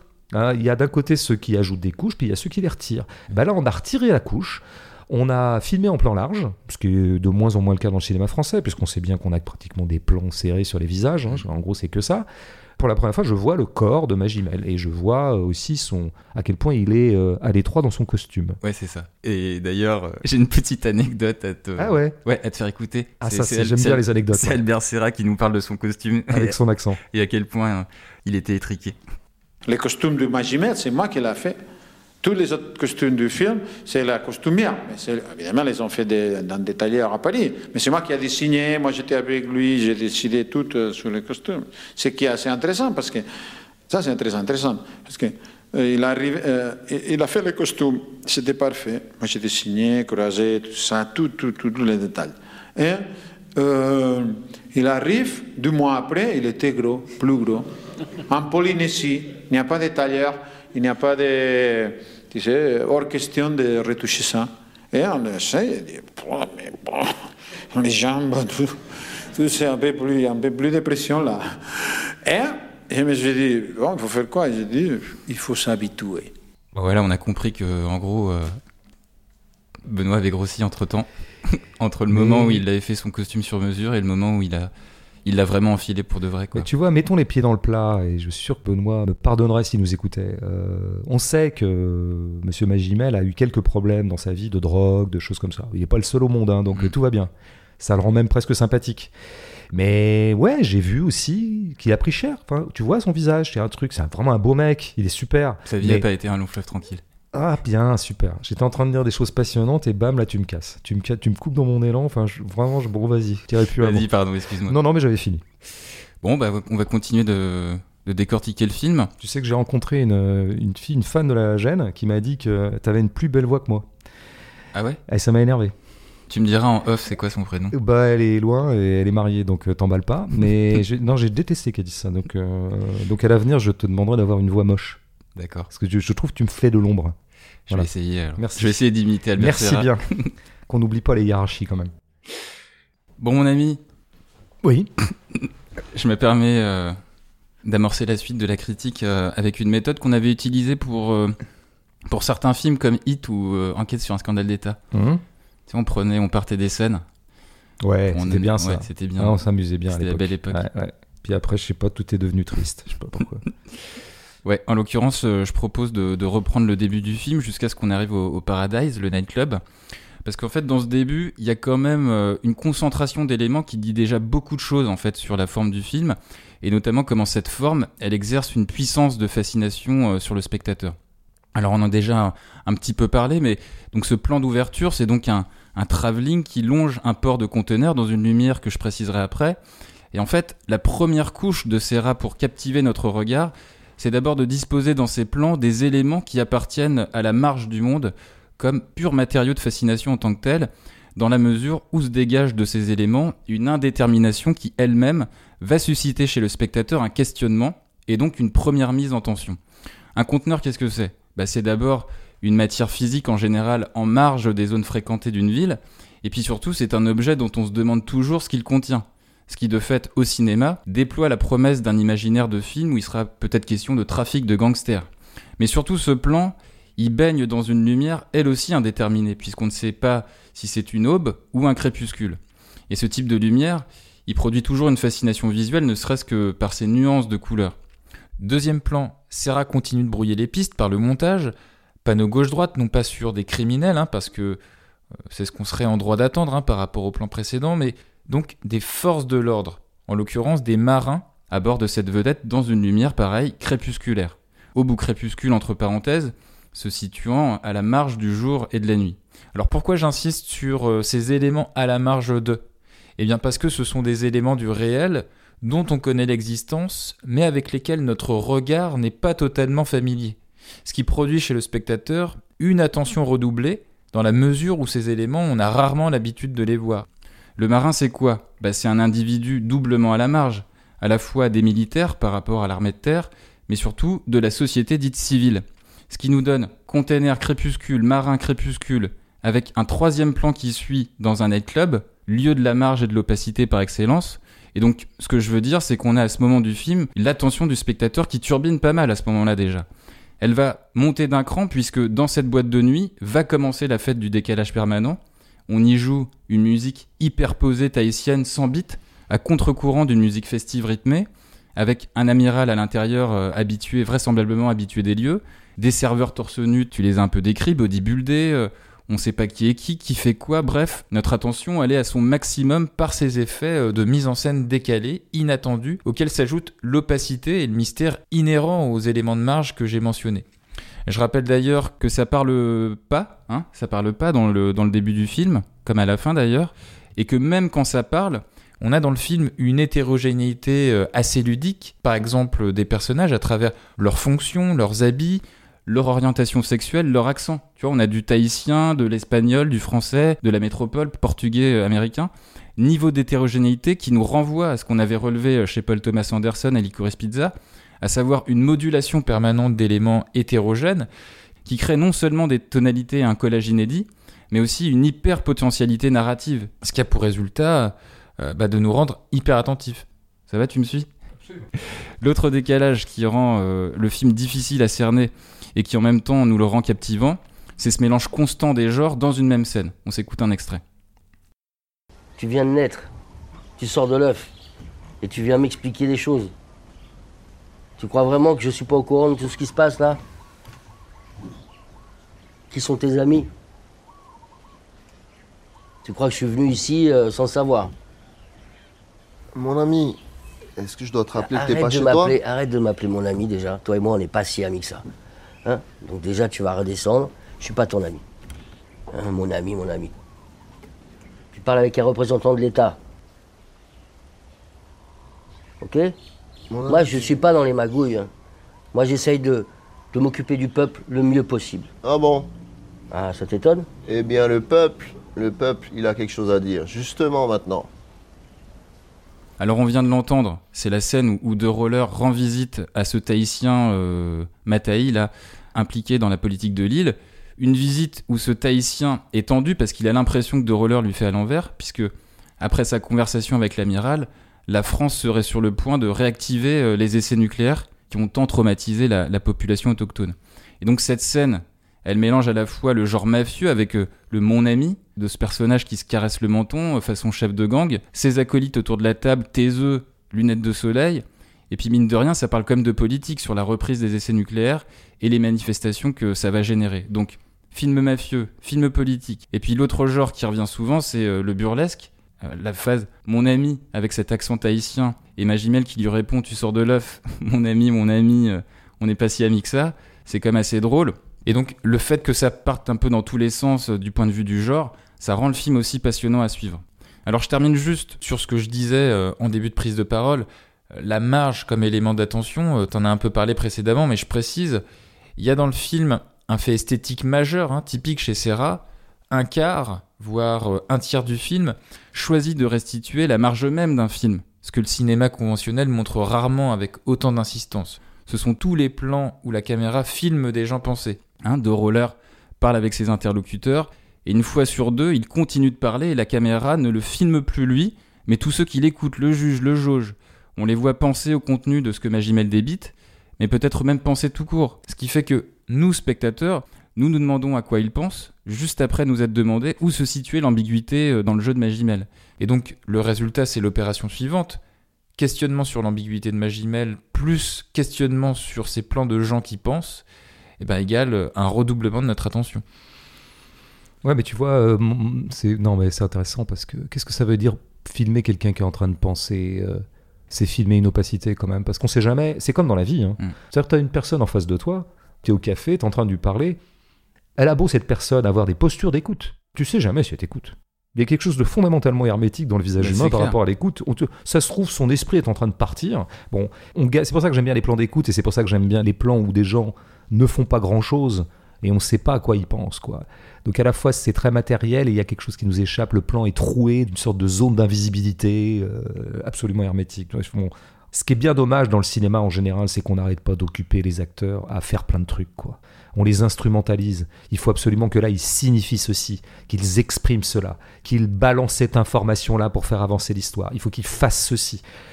Calmez tout ça et vous retrouverez de la fascination. Je veux dire, euh, bon, ce qui est aussi un calcul d'ailleurs, tu vois, je parlais de décadence tout à l'heure de la première compréhension de ce terme, euh, la fin d'un monde, où des aristocrates décadents sont eux-mêmes euh, pris euh, dans une sorte de déclin et de destitution qui les fait aller dans des pulsions, y compris morbides, parce que c'était des pulsions SM par exemple dans le film euh, Liberté. ouais. Ça, c'est la- l'acception première de décadence. Mais je pense qu'il y a aussi une exception esthétique de la décadence. Il ne faut pas oublier qu'il y a eu un mouvement qui s'est appelé euh, le décadentisme. Les décadents eux-mêmes, c'était des peintres autoproclamés, des poètes, beaucoup, des écrivains. Il y a un exemple emblématique de cette période-là, qui est plutôt fin 19e, fin de siècle d'ailleurs, comme on dit. hein. c'est un esprit très fin de siècle. Mm. Là où la fin du siècle n'est pas qu'une catégorie chronologique, mais est aussi une catégorie morale, un certain rapport au monde. Qu'on est à la fin de quelque chose et que donc les choses s'exténuent. Mais peut-être que du coup, on s'exténuement, elles révèlent des choses qu'on ne voyait pas, qui étaient prises sur tout un tas de couches. C'est pour ça que le, le regard sur la décadence, ou peut-être de mettre les corps dans des postures de décadence, comme Serra n'arrête pas de le faire, ça permet de mieux les voir. Parce que là, il y a quelque chose qui s'oublie, quelque chose qui n'a plus rien à perdre, qui n'a plus rien à conquérir et plus rien à gagner. Mm. Euh, Un corps comme ça est un corps beaucoup plus, comment dire, vrai.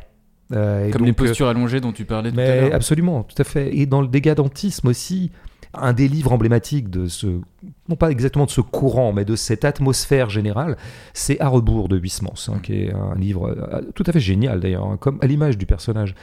Huysmans avait commencé sur des bases naturalistes, c'était un compagnon de route de Zola, il avait fait quelques trucs comme ça, racontait des histoires plutôt ancrées dans le réel social, tout ça. Et il fait à rebours une espèce de rupture. Mais la rupture, c'est quoi? C'est que surtout, il va arrêter les choses. Il n'y a pas de fiction dans Mm. les rebours. Mm. C'est l'histoire d'un type qui s'appelle Désessainte, qui vit tout seul chez lui et qui a recomposé pratiquement son réel comme une œuvre d'art. Je résume parce que ça serait évidemment plus complexe que ça. Mais ce qui m'intéresse, c'est l'arrêt. On arrête. On arrête la fiction, on arrête d'avancer. On est devenu un pur personnage contemplatif. quoi. Et c'est vraiment à ce titre-là que Serra est profondément un décadent et dans le sens le plus euh, puissant du terme. Après, le, le film s'appelle Pacifiction quand même. Alors c'est quoi? Comment est-ce qu'on peut comprendre Pacifiction? Bah, C'est fiction dans le Pacifique Pacifique, ouais. fiction dans le Pacifique. J'ai dit qu'il le faisait quand même un peu. Mais c'est vrai qu'il le fait pas beaucoup, quoi. Et je pense qu'il faut plutôt l'entendre, genre, écoutez, je vais vous proposer le Pacifique que je veux. Là, il y a aussi quelque chose de l'ordre du, du... Oui, on aurait dit que. On aurait dit qu'il y aurait des essais nucléaires, qu'on en parle, qu'un Portugais, euh, on sait pas trop s'il est de mèche avec les Américains ou le contraire. On aurait dit plein de trucs.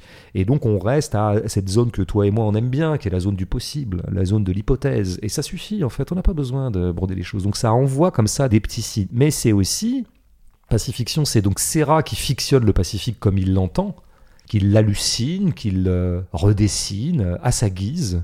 Ouais, parce que Euh, c'est vrai qu'il y a pas mal de filtres oui. bah, de filtres rouges, de filtres bleus, que ce soit en boîte de nuit ou même le dernier plan final sur l'eau là. Bah, ne serait-ce que je pense qu'autant c'est un hyper-réaliste qui aime la matière, autant il n'est pas dupe sur le fait qu'il puisse y avoir une espèce de réel objectif. Le réel est toujours un peu une recomposition, euh, il y a quelque chose de l'ordre du mensonge. Mais Pacifiction, c'est aussi euh, des gens qui fictionnent euh, eux-mêmes leur propre vie. Et c'est ça notre ami euh, De Roller que tu as commencé à très bien décrire, mais il est constamment. C'est quelqu'un qui se raconte une histoire. En permanence, il se raconte une fiction qui serait lui-même. Il est lui-même. Alors, quelle trouvaille d'ailleurs au commissaire de la République. Je crois que ça n'existe pas ce poste. hein. Je pense qu'on dit. je crois que ça existe quoi. L'équivalent pour moi serait préfet dans l'organigramme, Mm. tu sais, de l'État français. Mais peut-être que ça existe, à vérifier. Mais en tout cas, si c'est, moi j'avais, je trouvais que c'est une trouvaille parce que ça permettait effectivement de créer une espèce de créature très hybride, qui est à la fois en gros le parrain de l'île et en même temps quand même euh, l'autorité républicaine, etc. C'est quelqu'un qui est constamment en train de faire une espèce de volontarisme comme ça sur, Mm. euh, pour épouser son rôle en quelque sorte. Mais qui dit, quoi. Et- dit d'ailleurs quelque chose peut-être aussi de très vrai dans le monde réel, Oui. que la politique parfois euh, Mais tout à fait. fait alliance parfois avec des, des... Bah, ça me La- paraît. la Alors notamment, je dirais dans les dom-toms ou dans les, les ex-chasses gardées de l'influence française, je pense que on a des exemples d'ailleurs de députés tahitiens euh, sur lesquels tu te documenteras, tu en découvriras des belles. Je crois même qu'il a fait de la prison au bout du compte. Euh, Je sais plus comment il s'appelait. Donc il était une espèce de parrain local, mais en même temps élu, hein, député ou euh, bon. Et donc oui, tout ça se touche. Évidemment, il y a une douce ambiance de clientélisme dans tout ça. Il n'arrête pas de dire si je peux te rendre un service, qui est typiquement Ouais, la phrase la du phrase qui- C'est la phrase qui revient souvent. Évidemment, je te donne des trucs et en, en échange de quoi j'attends de toi ton soutien. Bon, à un moment, il va soutenir un maire et il a cette phrase géniale qui a une trouvaille de dialogue. Ça, c'est l'ancien et ça, c'est le nouveau. Tu vois, en fait, on voit bien que c'est lui qui a décidé que, bon, maintenant, tu vas laisser ta place à machin, mais en même temps, l'important, c'est que ça reste sous contrôle. Donc, ce que je veux dire, ce qui est intéressant, c'est que c'est pas un escroc. Un escroc, c'est quelqu'un qui ment à tout le monde en connaissance de cause, qui est une crevure, mais qui sauve les apparences. Je crois que lui-même croit quand même pour partie à l'intensité de son rôle. Mm. C'est quand même un républicain. Il y a quand même un côté haut fonctionnaire chez lui. Tu sais, le côté service de l'État ou peut-être patriote. C'est ce qu'il dit d'ailleurs à Mataï. Il hein, le dit. euh, il dit euh, clairement, euh, moi je suis au service du peuple. Quoi. Voilà, mais après, on n'est pas obligé de le croire. Mais moi, je crois qu'on peut le croire. C'est-à-dire que je crois que là, Serra, il a chopé un sociotype qui est réel. Je crois que c'est ces mecs qui, effectivement, trempent dans des machins compliqués, ambigus, à la limite de la magouille et machin, parce que voilà, c'est la présence française coloniale. hein, je veux dire, donc, évidemment, à la base, c'est de toute façon pété. Mm. Mais c'est ce que tu vois chez certains militaires, par exemple. Ils peuvent avoir une haute euh, conscience de leur rôle dans l'État, etc. Et je trouve qu'il est les deux à la fois. C'est pipeau et pas pipeau. C'est-à-dire qu'il y a ce moment, par exemple, où il, euh, tu sais, il montre la lagune euh, depuis le petit avion. Là. Mm. Bon, mais il y a tout, je trouve, dans cette façon qu'il a de montrer la lagune. Parce qu'on voit que c'est mécanique, qu'en fait, il récite un peu une leçon Mm. et qu'il force son extase. Oh, cette lagune, à chaque fois que je la vois, je peux pas. Bon. Mm. Et en même temps, on sent qu'il est quand même amoureux de l'île pour de vrai. Et que les essais nucléaires, ça l'emmerde quand même un peu. C'est-à-dire qu'évidemment, au bout du compte, il finirait par se soumettre à son autorité euh, étatique. Si on lui disait il va y avoir des essais, maintenant tu fais passer la pilule aux autochtones et puis mm. tu fermes ta gueule. Mais on sent qu'il est quand même. Enfin, voilà. Donc c'est une, une créature beaucoup plus hybride. D'ailleurs, il insulte l'amiral euh, euh, dans la boîte Ouais. de nuit, dans la scène finale. Il dit connard, dans, dans- justement dans une bribe de paroles qu'on n'entend pas très bien. si, ouais, c'est au moment où il se barre, quoi. Ouais, c'est un petit peu entre ses lèvres, quoi. Mais ouais, donc je pense qu'il y a quand même un truc où. Il y a d'ailleurs, je dis entre parenthèses, plein de, de bribes de paroles comme ça que Serra, dans tous ses films, fait exprès de, Ouais. de- qu'on n'entende pas en fait. oui, mais je, on Serra, c'est, je veux dire, on s'est demandé, enfin, on a été quatre à se demander euh, au moment de la mort de Jean-Luc euh, s'il avait une postérité. Et en fait, on a été quatre à se dire aucune. Dans le cinéma, en tout cas. Il en a dans les arts plastiques, il en a dans les, chez les vidéastes, des Mm. choses comme ça. Si, si, en fait, il a un héritier, c'est Serra. Mais vraiment, ça m'a frappé, là, en revoyant 4-5 films, que le vrai héritier, c'est ça. Et par exemple, ça, qu'il y a des choses que tu n'entends pas, que qui vont être volées, qui vont être dérobées, et que Godard euh, fait très bien de masquer, d'escamoter, parce que c'est intéressant un, un son qu'on n'entend pas. Comment dire? Je ne perçois jamais aussi bien un son que quand je l'entends pas, enfin tu vois, euh, ou quand je l'entends mal. Pour en revenir à, à Deux Rollers, bon déjà son nom, hein, Ouais, il Non, adore, il adore, il adore. Serra adore ce nom. mais, mais- Juste, le, juste le- la sonorité bah, du mot. c'est une super sonorité, mais il y a tout pour moi. Parce que c'est, tu sais, c'est quand même cette vieille tradition un peu de particules d'aristocrates. On en voit beaucoup dans l'armée, par exemple, Mm. mais aussi dans le corps diplomatique français. Il y a beaucoup d'aristocrates. Donc ça dit quelque chose. C'est extrêmement précis tout ça. Tout ça est très bien observé de la part de Serra. Et c'est un- peut-être un, un grand film sur la France quand même, au bout du compte ce film. Mais de roller quoi. C'est-à-dire que ben roller, enfin pardon, patin à roulette quoi. Non mais désolé, je sais pas si c'est voulu pas voulu, mais moi pour moi il y a tout. Il y a tout dans ce truc. Il y a, il y a l'aura et le prestige de la particule et la minablerie des rollers. Enfin, comment dire, le prosaïsme des rollers, tu vois. Je disais tout à l'heure que Magimel est passionnant à regarder parce qu'il est déstabilisé, machin.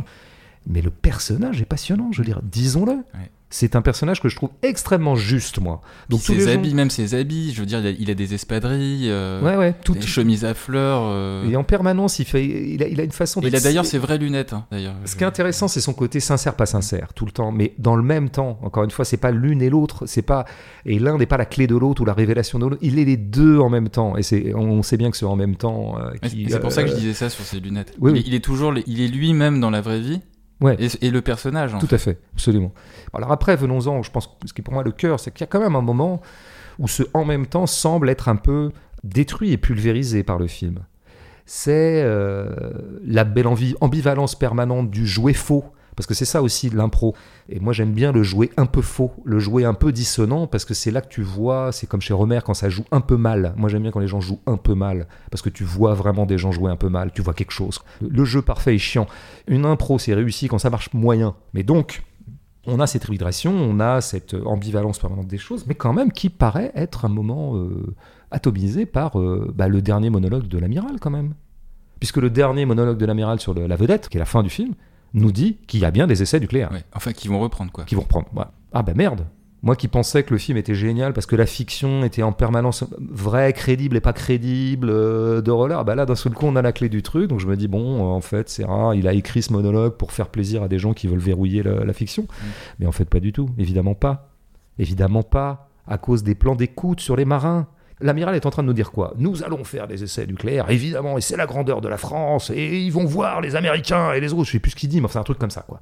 Et les autres, bah évidemment, les, plans d'écoute affaissent totalement cet effet incantatoire, euh, triomphant et patriote, puisqu'il le regarde, comme d'habitude, les plans d'écoute chez Serra, ouais, il le regarde euh, impassible, en aucun cas d'ailleurs ça les lève, etc. Donc évidemment, ça a une valeur de contrepoint et d'ironisation sur le monologue, dont on peut se dire à ce moment-là bah, que l'amiral est en train de se faire un film.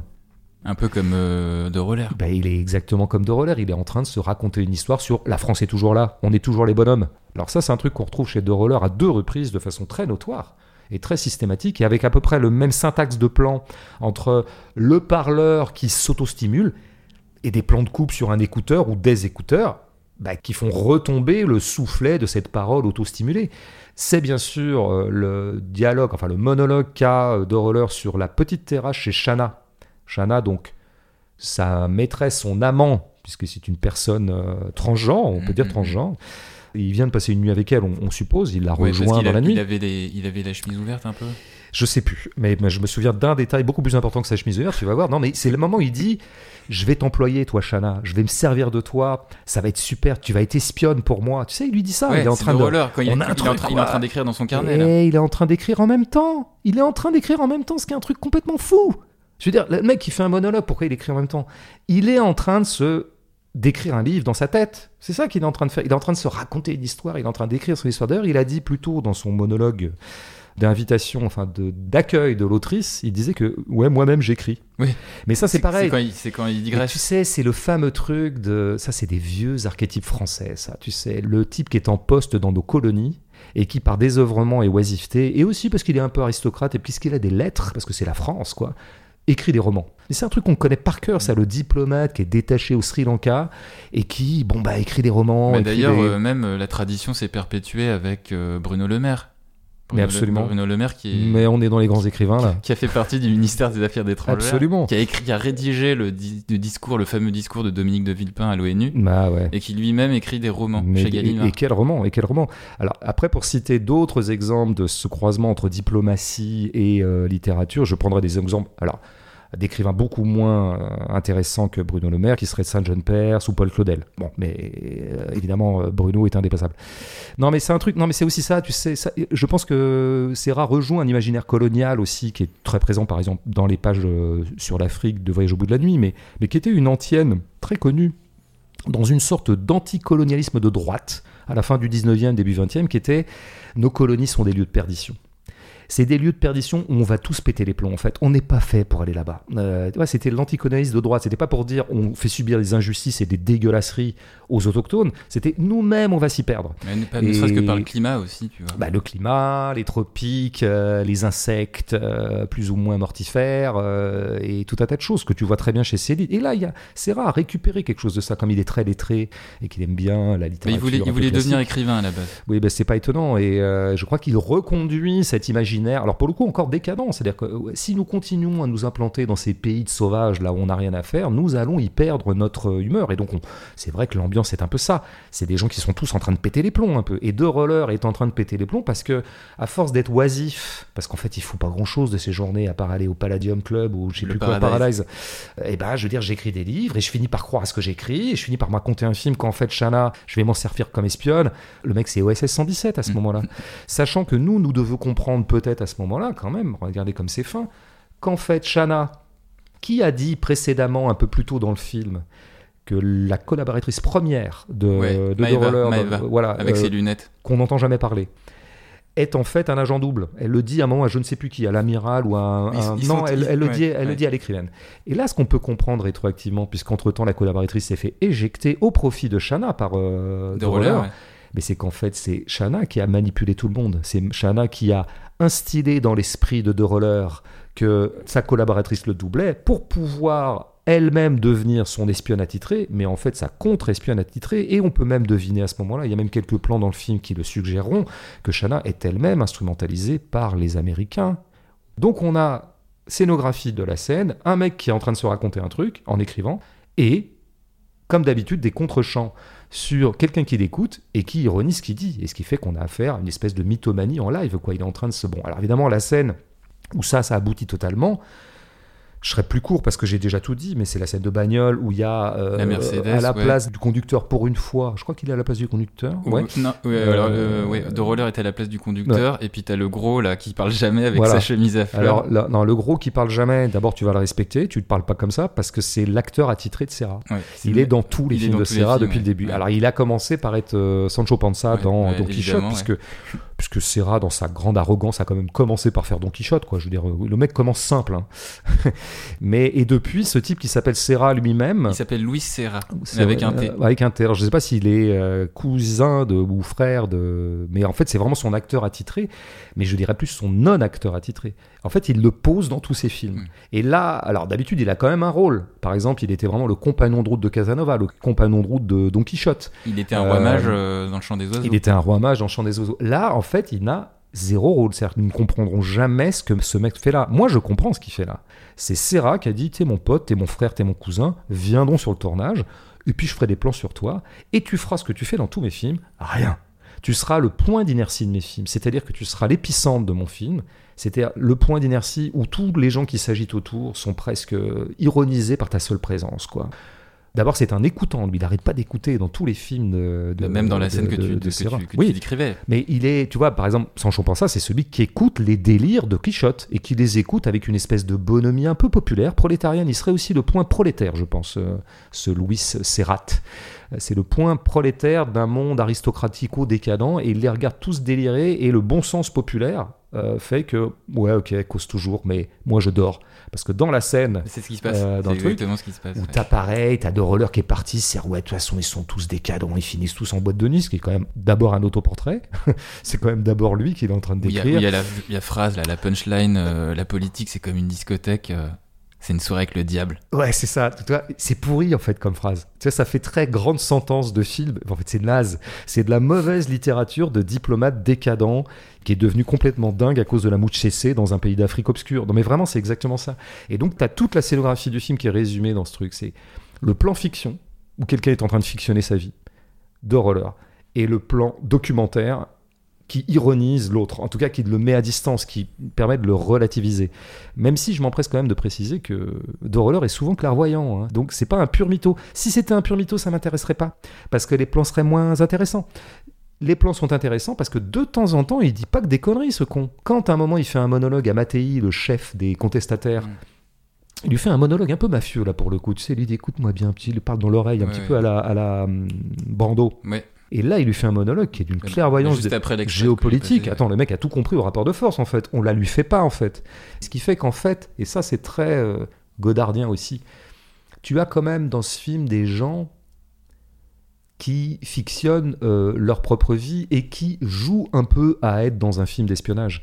Et je pense qu'un bon godardien comme Serra Lay, à chaque fois qu'il fait un film d'espionnage, en tout cas qui met un orteil dans des problématiques d'espionnage, alors il a toujours le réflexe godardien de dire non, non, en fait, faire un film d'espionnage, c'est pas faire un film d'espionnage, c'est faire un film sur des gens qui croient être dans un film d'espionnage. Ou faire un film sur des gens qui jouent à être dans un film d'espionnage. Et ça, tu sens cette espèce de double euh, de truc. Parce qu'on on se doute bien qu'il y a des intérêts conflictuels et contradictoires au sein de cette île. On- personne ne laissera jamais cette île tranquille. Quoi. Il, y a des- il y a trop de richesses, il y a trop d'enjeux, il y a des eaux territoriales riches et sur lesquelles on peut en plus faire des essais nucléaires tout à fait profitables. Et donc évidemment qu'il y a des enjeux. Sauf que les mecs ont besoin de se raconter qu'ils sont dans un film d'espionnage. C'est pour ça que je voudrais y revenir en toute fin, je te le promets, sur la boîte de nuit. Parce que oui, tu l'as bien décrit, nous- le film commence avec des gens qui vont en boîte de nuit, c'est l'amiral et les marins, enfin les Les militaires. marins, ouais. Et le film se termine, ils sortent de la boîte de nuit. Résultat des courses. Mais le film est une boîte de nuit. Nous sommes en permanence dans la boîte de nuit. Et ce qui se joue dans la boîte de nuit vaut pour tout le reste. Or, qu'est-ce que c'est qu'une boîte de nuit? C'est un truc où on invente des rôles. On joue à être des choses. Alors, moi, je renverserais les choses si tu veux. C'est-à-dire qu'on pourrait dire l'amiral est amiral. C'est un vrai amiral. Et puis, euh, quand il va en boîte, il se lâche un peu. Ce qu'on voit vers la fin, il danse. Mais il euh, fait l'amiral en mode YMCA. voilà, il est un autre homme, c'est-à-dire que celui qui, dans la vraie vie, euh, se part d'un uniforme qui le rend extrêmement respectable, Mm. se lâche un peu en boîte de nuit et on voit le vrai homme qu'il est. Eh bien, c'est l'inverse. C'est une inversion et c'est une inversion qui vient, bien sûr, je pense, d'un écrivain que Serra n'a pas pu ne pas lire et je dirais même, je pense, l'a lu éperdument. À plein d'égards, c'est Jean Genet. La grande subtilité de Genet, qui est un des auteurs les plus subtils de tous les temps, notamment son théâtre qui est toujours vertigineux dans les jeux de vrai, de faux. Quand par exemple dans Le Balcon, qui est un- une pièce qui se passe dans un bordel, où vont des notables de la ville, comme pour être l'amiral? L'amiral est un notable de l'île. Mais c'est pas genre, ah, ces gens-là, en fait, euh, ils plastronnent avec leurs uniformes, il y a un militaire, il y a un pompier, il y a machin, les trucs. Et en fait, dès qu'ils sont en boîte de nuit, bah, ils sont à poil. Et là, en fait, ils se comportent comme des enfants qui euh, exercent des fantasmes euh, tout à fait régressifs. Mais c'est le contraire, en fait. Quand des gens vont au bordel chez Genet, ils demandent à se déguiser en amiral. Et évidemment que cet amiral, c'est quelqu'un qui joue à être un amiral, qui se déguise en amiral. Alors, est-ce que je suis en train de dire qu'en fait, c'est pas un vrai amiral? Si Sauf que, en fait, qu'est-ce que c'est qu'un amiral? Pour résumer, c'est quelqu'un. Tous les amiraux du monde, les vrais amiraux, hein, sont des gens qui être des amiraux. Les uniformes ne sont jamais qu'un costume dont on se part pour jouer réellement à être quelqu'un. Bah, c'est ça tout le film, c'est-à-dire que c'est des gens qui jouent des rôles. Ce qui ne veut pas dire que du coup on est affaire à un univers faux.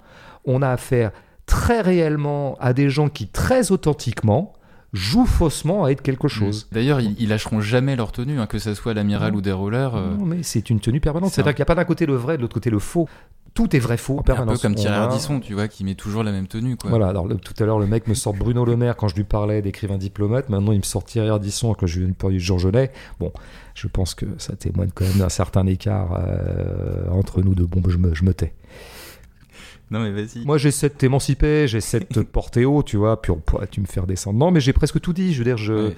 je pense qu'il y a euh, toute euh, œuvre d'art, d'ailleurs, enfin peut-être, on va dire des films pour être plus euh, humble. C'est toujours quand même un lieu d'explosion des catégories et du vrai et du faux. Mais, mais, mais les films, tu sais, qui, comme, ou des fictions qui commencent par disposer des faux semblants pour finalement nous faire arriver à la vraie vérité des choses, sont des films qui ont absolument rien compris euh, au fait que le vrai et le faux sont des choses extrêmement intriquées. Et donc, je pense que vraiment, Pacifiction est le lieu d'intrication entre le vrai et le faux. Depuis son titre d'ailleurs, Pacifiction, fiction, pacifique. Le Pacifique existe, la fiction, ça veut dire Mhm. que le Pacifique n'existe pas, mais c'est les deux en même temps. Clairement. Euh, on conclut comme d'habitude avec euh, questions et remarques d'auditeurs. Première remarque de Toussaint, qui nous avoue être passé euh, complètement à côté du film. Si certains films créent quelque chose par la durée, d'autres ne diluent-ils pas leur force en s'étirant inutilement? Par exemple, euh, pourquoi prendre autant de temps et faire autant de plans pour filmer le personnage principal prendre l'avion? Il y a aussi quelque chose de très prosaïque dans le film, scène de dialogue, qui me semble en contradiction avec ce que le film semble vouloir créer, envoûtement, paranoïa. Oui, bah, enfin, c'est toujours la même chose. euh, comment dire, c'est presque comme les goûts et les couleurs. euh, évidemment, la durée d'un film ou sa temporalité, d'ailleurs, devrait-on dire plutôt. Mm. Là, en l'occurrence, il cumule un peu les deux, c'est-à-dire qu'il a tendance à étirer ses scènes et en plus, il est long. Bon, bah, si effectivement tout ce que vous voyez dans ce film ne vous intéresse pas, vous allez trouver ça très très long. hein. C'est comme quelqu'un devant un match de rugby si t'aimes pas le rugby. Je veux dire. euh, ouais, la Formule 1, j'aime pas euh, trop. Bah voilà, bah, ouais, très, très bon exemple la Formule 1. Mais d'ailleurs, ouais, souvent ça consterne, euh, bon, ou même les gens qui te voient regarder le Tour de France. Moi je regarde le Tour de France, Mm. je fais partie de ces gens-là. Bah, sauf hein. les montagnes de, sauf les étapes de montagne. Ouais, non, mais il y a beaucoup de gens qui ne comprennent pas qu'on puisse passer 5 heures devant ce truc, parce que des fois c'est des étapes, c'est 5 heures. Ouais. Les gens ils passent des fois devant la télé tous les quarts d'heure, ils, ils regardent un peu, ils essaient de s'intéresser. Ah, non, mais c'est pas possible, vous faites chier. Et en fait, c'est compliqué de leur expliquer qu'on se fait pas chier en fait, parce qu'il y a toujours quelque chose à voir dans le plan. Si tu trouves qu'il n'y a rien à voir dans le plan, ben, il n'y a rien à voir dans le plan. Mais si, prenons cet exemple, moi, je- donc je ne vais pas t'en convaincre, euh, Toussaint. Bruce Toussaint? Ça. Toussaint. Mais je sais pas, je connais pas. C'est peut-être Jean-Philippe Toussaint, l'écrivain de chez Menu, le très bon écrivain de chez Menu. Non, mais tu dis, oui, ah bah, on n'avait pas besoin de faire le voyage en avion. Mais bien sûr que si, on a besoin. Parce que moi, par exemple, dans l'avion, j'y suis, puis j'aime bien y être. Je trouve ça intéressant d'entendre ce moteur. On a vraiment le vrai son, là. C'est toujours intéressant, ces petits engins, là. Ces petits, comment on appelle ça euh, Ah, c'est des, c'est des avions de. Ah, ça commence par un C, non de... Ouais. On n'est pas très fort en avion, nous. hein. Ah. Déjà, en cinéma, on n'est pas super, mais en avion, c'est pire. Enfin bref, moi je suis content d'être là. Puis s'il joue plein de choses, j'ai dit ce qui se passait sur la lagune. Si vous sentez pas qu'il y a du volontarisme chez lui à s'extasier dans la lagune, un peu pour faire le spectacle, et qu'en même temps on entend qu'il aime quand même cette lagune et qu'il aime cet environnement qui est par ailleurs magnifique et qu'il ne s'en est pas encore complètement lassé, bah, c'est vrai qu'on se fait chier. Si on voit pas tout ce qui se joue par rapport à Shana aussi, qui est en train de devenir à la fois sa collaboratrice, parce que c'est le moment où elle va doubler l'autre, Ouais. puisque l'autre restera en plan en quelque sorte. Donc euh, c'est une substitution déjà. Donc en fait il y a des enjeux fictionnels aussi qui s'appellent des enjeux de double jeu d'ailleurs, puisque Shana est une grande créature du double jeu, ne serait-ce que dans sa sexualité Et un transsexuel. petit peu euh, hybride ou ambivalente. Quelle créature extraordinaire, enfin c'est génial de lui avoir accordé autant de place dans le film quoi. C'est comme si c'était le visage qui résumait tout le film, tout est comme ça mais je pense que c'est Il s'en est rendu compte, ouais, comme je l'ai dit, il s'en est rendu compte euh, au milieu du tournage, quoi. Ouais, oui, mais c'est. bah, bon, il suffit d'être attentif à ce qui se passe sur un tournage, et en général, il y a toujours des choses à capter et à ramener dans le film, si on est vraiment attentif. Mais c'est pas le cas de tout le monde, et puis parfois on n'a pas le temps. Bref, Donc voilà, c'est- je pense qu'on pourrait prendre toutes les scènes une par une, et si vraiment tu ne vois rien d'intéressant dans ces scènes-là, bah oui, tu t'ennuies. Euh, bon, il se trouve que l'homme qui n'a pas de prénom et moi avons trouvé euh, tout un tas de grains à moudre en fait dans ces plans. Et donc, moi, je me suis pas du tout ennuyé. Je me suis infiniment plus ennuyé au James Gray, qui doit être, euh, Armageddon, Armageddon Time. qui doit être moitié plus court, je pense. Il doit faire une heure et demie. Ouais, non, il fait 1h50, mais Ouais. euh, c'est vrai que les, les scènes, euh, moi je les avais trouvées euh, assez prévisibles en fait. Ouais, tout est prévisible. Les plans sont prévisibles, le découpage est prévisible, ce que ça raconte est prévisible. Notamment, notamment la scène, la dernière scène avec le grand-père, là où il, Voilà. où il balance la fusée. Tout ça, Parce que c'est un peu annoncé par la maman qui pleure. Oui, oui, mais tout est annoncé. Enfin bon, c'est bon, voilà. Après, il y a des gens qui aiment le film, mais en tout cas, voilà, pour dire que encore une fois, la l'ennui ou la passion ou l'intensité avec laquelle on regarde un film euh, ne dépend que de l'intérêt qu'on trouve à ce qu'il y a dedans. oh, la phrase qui sert à rien. Enfin, voilà, peut-être qu'avec les pistes qu'on t'a données aujourd'hui, qu'on essaie de te donner. euh, Non, mais, ça- mais tu vois, pour revenir à la scène de l'avion, euh, c'est assez inattendu. Tu prenais la comparaison avec le James Gray. Toute la succession de plans qui se passe dans Pacifiction, c'est presque un peu inattendu. Ouais. La vague de surf, la, la virée en boîte, euh, tu prends l'avion et Mhm. tu prends le temps de le prendre avec justement les, les pilotes qui t'installent aussi dans Mhm. le cockpit, qui font le tour de l'appareil parce que c'est pas la même porte. Mais tu vois, j'ai revu quelques Godard là récemment. C'est peut-être aussi pour ça que je fais un tel rapprochement et que ça me paraît si évident maintenant Serra Godard et qu'il en est vraiment l'héritier à plein d'égards. Mais je me disais, il y a des films de Godard, figure-toi, que j'aime moins que d'autres, parfois qui me font un peu grincer. Il y a des, trucs qui m'agacent en fait dans certains Godard, notamment des années 80, mais je m'ennuie jamais. Et je m'ennuie jamais, ça c'est clair. Je suis toujours passionné, alors que vraiment ça peut m'exaspérer par je dis bien par moment. Mais pourquoi je m'ennuie jamais? Parce qu'effectivement, tu ne peux jamais prévoir ce que sera le plan suivant.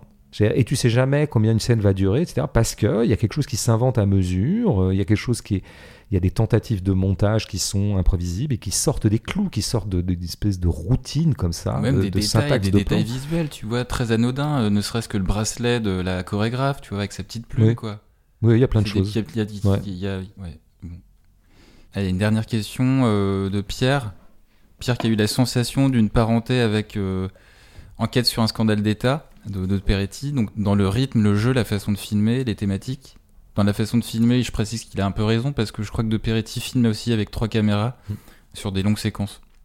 Euh, Serra nous fait euh, bien ressentir l'isolement de deux rollers, seul contre tous sur une île et euh, devient paranoïaque à tort ou à raison. Les dernières secondes du film ne nuisent-elles pas à l'ensemble? Il parle de quoi pour les dernières secondes? Ça serait donc le monologue justement de l'amiral, non? Ouais, Mm. c'est ça en fait, je crois que c'est ça. Mais ça, ça dépend comment tu entends encore une fois ce monologue. Si tu l'entends comme une résolution, comme quelque chose du genre Ah ah ah, il y aura des essais, et voilà. Mm. Maintenant nous savons, euh, c'est bon, nous avons tout compris. Ce qui était obscur ne l'est plus. Si tu le prends comme ça, effectivement, le- les dernières secondes gâcheraient le film. Si tu les prends comme j'ai essayé de montrer que j'avais moi-même euh, été porté à les prendre, mais à la lumière de ce qu'on vient de voir, encore une fois, c'est-à-dire que je n'invente pas les plans de coupe sur les subordonnés de cet amiral va-t-en-guerre en carton, va-t-en-guerre de façon kitsch, de façon décadente, nous incite absolument à ne pas le prendre au mot. Enfin, je veux dire, et euh, encore une fois, on vient de le voir danser en boîte de nuit. Un peu plus tôt, dans une des scènes qu'il met en scène, lui, on le voyait extrêmement bourré avec ce gag que j'adore. Il se tenait au comptoir, puis d'un seul coup, il se tient plus. Il dit Oh, je tiens. Et, et le mec est, est presque surpris de tenir encore debout, Ouais. tellement il sait qu'il se met minable toutes les nuits. Ouais, D'ailleurs, ça boit tout le temps pendant le film. hein. Mais c'est quand même des mecs qui se torchent la gueule toutes les nuits. Donc le mec qui sortant de boîte de nuit, sans doute encore un peu bourré, qui t'explique euh, attention les États-Unis, attention le Japon, attention la Chine, la France est de retour. Pardon, je crois que ça n'a pas valeur euh, d'élucidation euh, Même quand il des dit... intentions des uns et des autres. Ouais, même quand il dit justement dans le, avec juste après la conversation avec l'écrivaine, il a une conversation, il a un aparté avec Mataï, et puis il lui dit j'assume avec le doigt, le l'index en l'air comme ça, on assume ou un truc comme ça. Ce qui pourrait être tout à fait. Juste après euh, avoir bu un verre en fait. J'assume étant une formule euh, dont est coutumier notre cher président. Donc euh, voilà. Non, je pense que Serra, tu vois, c'est ça qui est intéressant. On a commencé par dire qu'il avait pris le contemporain tout en gardant ses distances. Il l'avait pris vraiment par un bout très original, très marginal, comme tu l'as dit, très diagonal. Tahiti, quoi. Qui s'intéresse à Tahiti, franchement, dans le cinéma? Quelle idée de génie, en fait. Il suffit d'avoir des bonnes idées, les amis, des fois, pour faire des bons films. hein. Je dis ça, euh, voilà. Je dis ça pour James Gray, je dis ça pour Olivia Sayas. Je- Ayez des bonnes idées, vous verrez, les films suivront. Encore une fois, je pense qu'il a fait un film très très fort sur la France, ouais. Et je pense que je crois qu'il habite un peu en France de temps en temps. En tout cas, il doit y passer beaucoup Bah, puisqu'il est quand même produit comme- en il est France. hyper, hyper francophone. Voilà, et, euh, il a été produit par Capricci, maintenant par d'autres gens, mais qui sont français, même si la production de ce film est plus internationale européenne. Bon, donc il connaît bien la France, mais je pense qu'il a gardé ce regard, comme on dit, décalé catalan. En plus, catalan, c'est pas rien. Catalan, c'est pas exactement espagnol. Attention, les amis. Il faut se méfier avec ce sujet-là auprès d'un catalan. Peut-être qu'il a les yeux plus frais que les nôtres pour juger de notre propre ridicule de ce truc qu'on nous prête partout dans le monde, à savoir une arrogance de coq qui va devenir de plus en plus pathétique à mesure qu'on aura de moins en moins de pouvoir. La France éternelle. La France éternelle, ouais, qui va d'ailleurs commencer par se faire éliminer en poule euh, au mondial, tu vois. Mm. Entre autres signes du déclin. Ouais, ça va être compliqué. Ouais. Ça va être compliqué. À moins que peut-être je joue défenseur. Mais euh, pour l'instant, la Dèche m'a pas appelé. Au milieu de terrain, Peut-être, ouais, mais tu sais, j'ai plus trop le. en sentinelle. Avant, j'avais trois poumons, maintenant, j'en ai plus qu'un demi. hein. Donc, euh, Allez, merci François pour cette critique. écoute, on a aimé le film, je crois. Hmm. C'est beau d'aimer un film.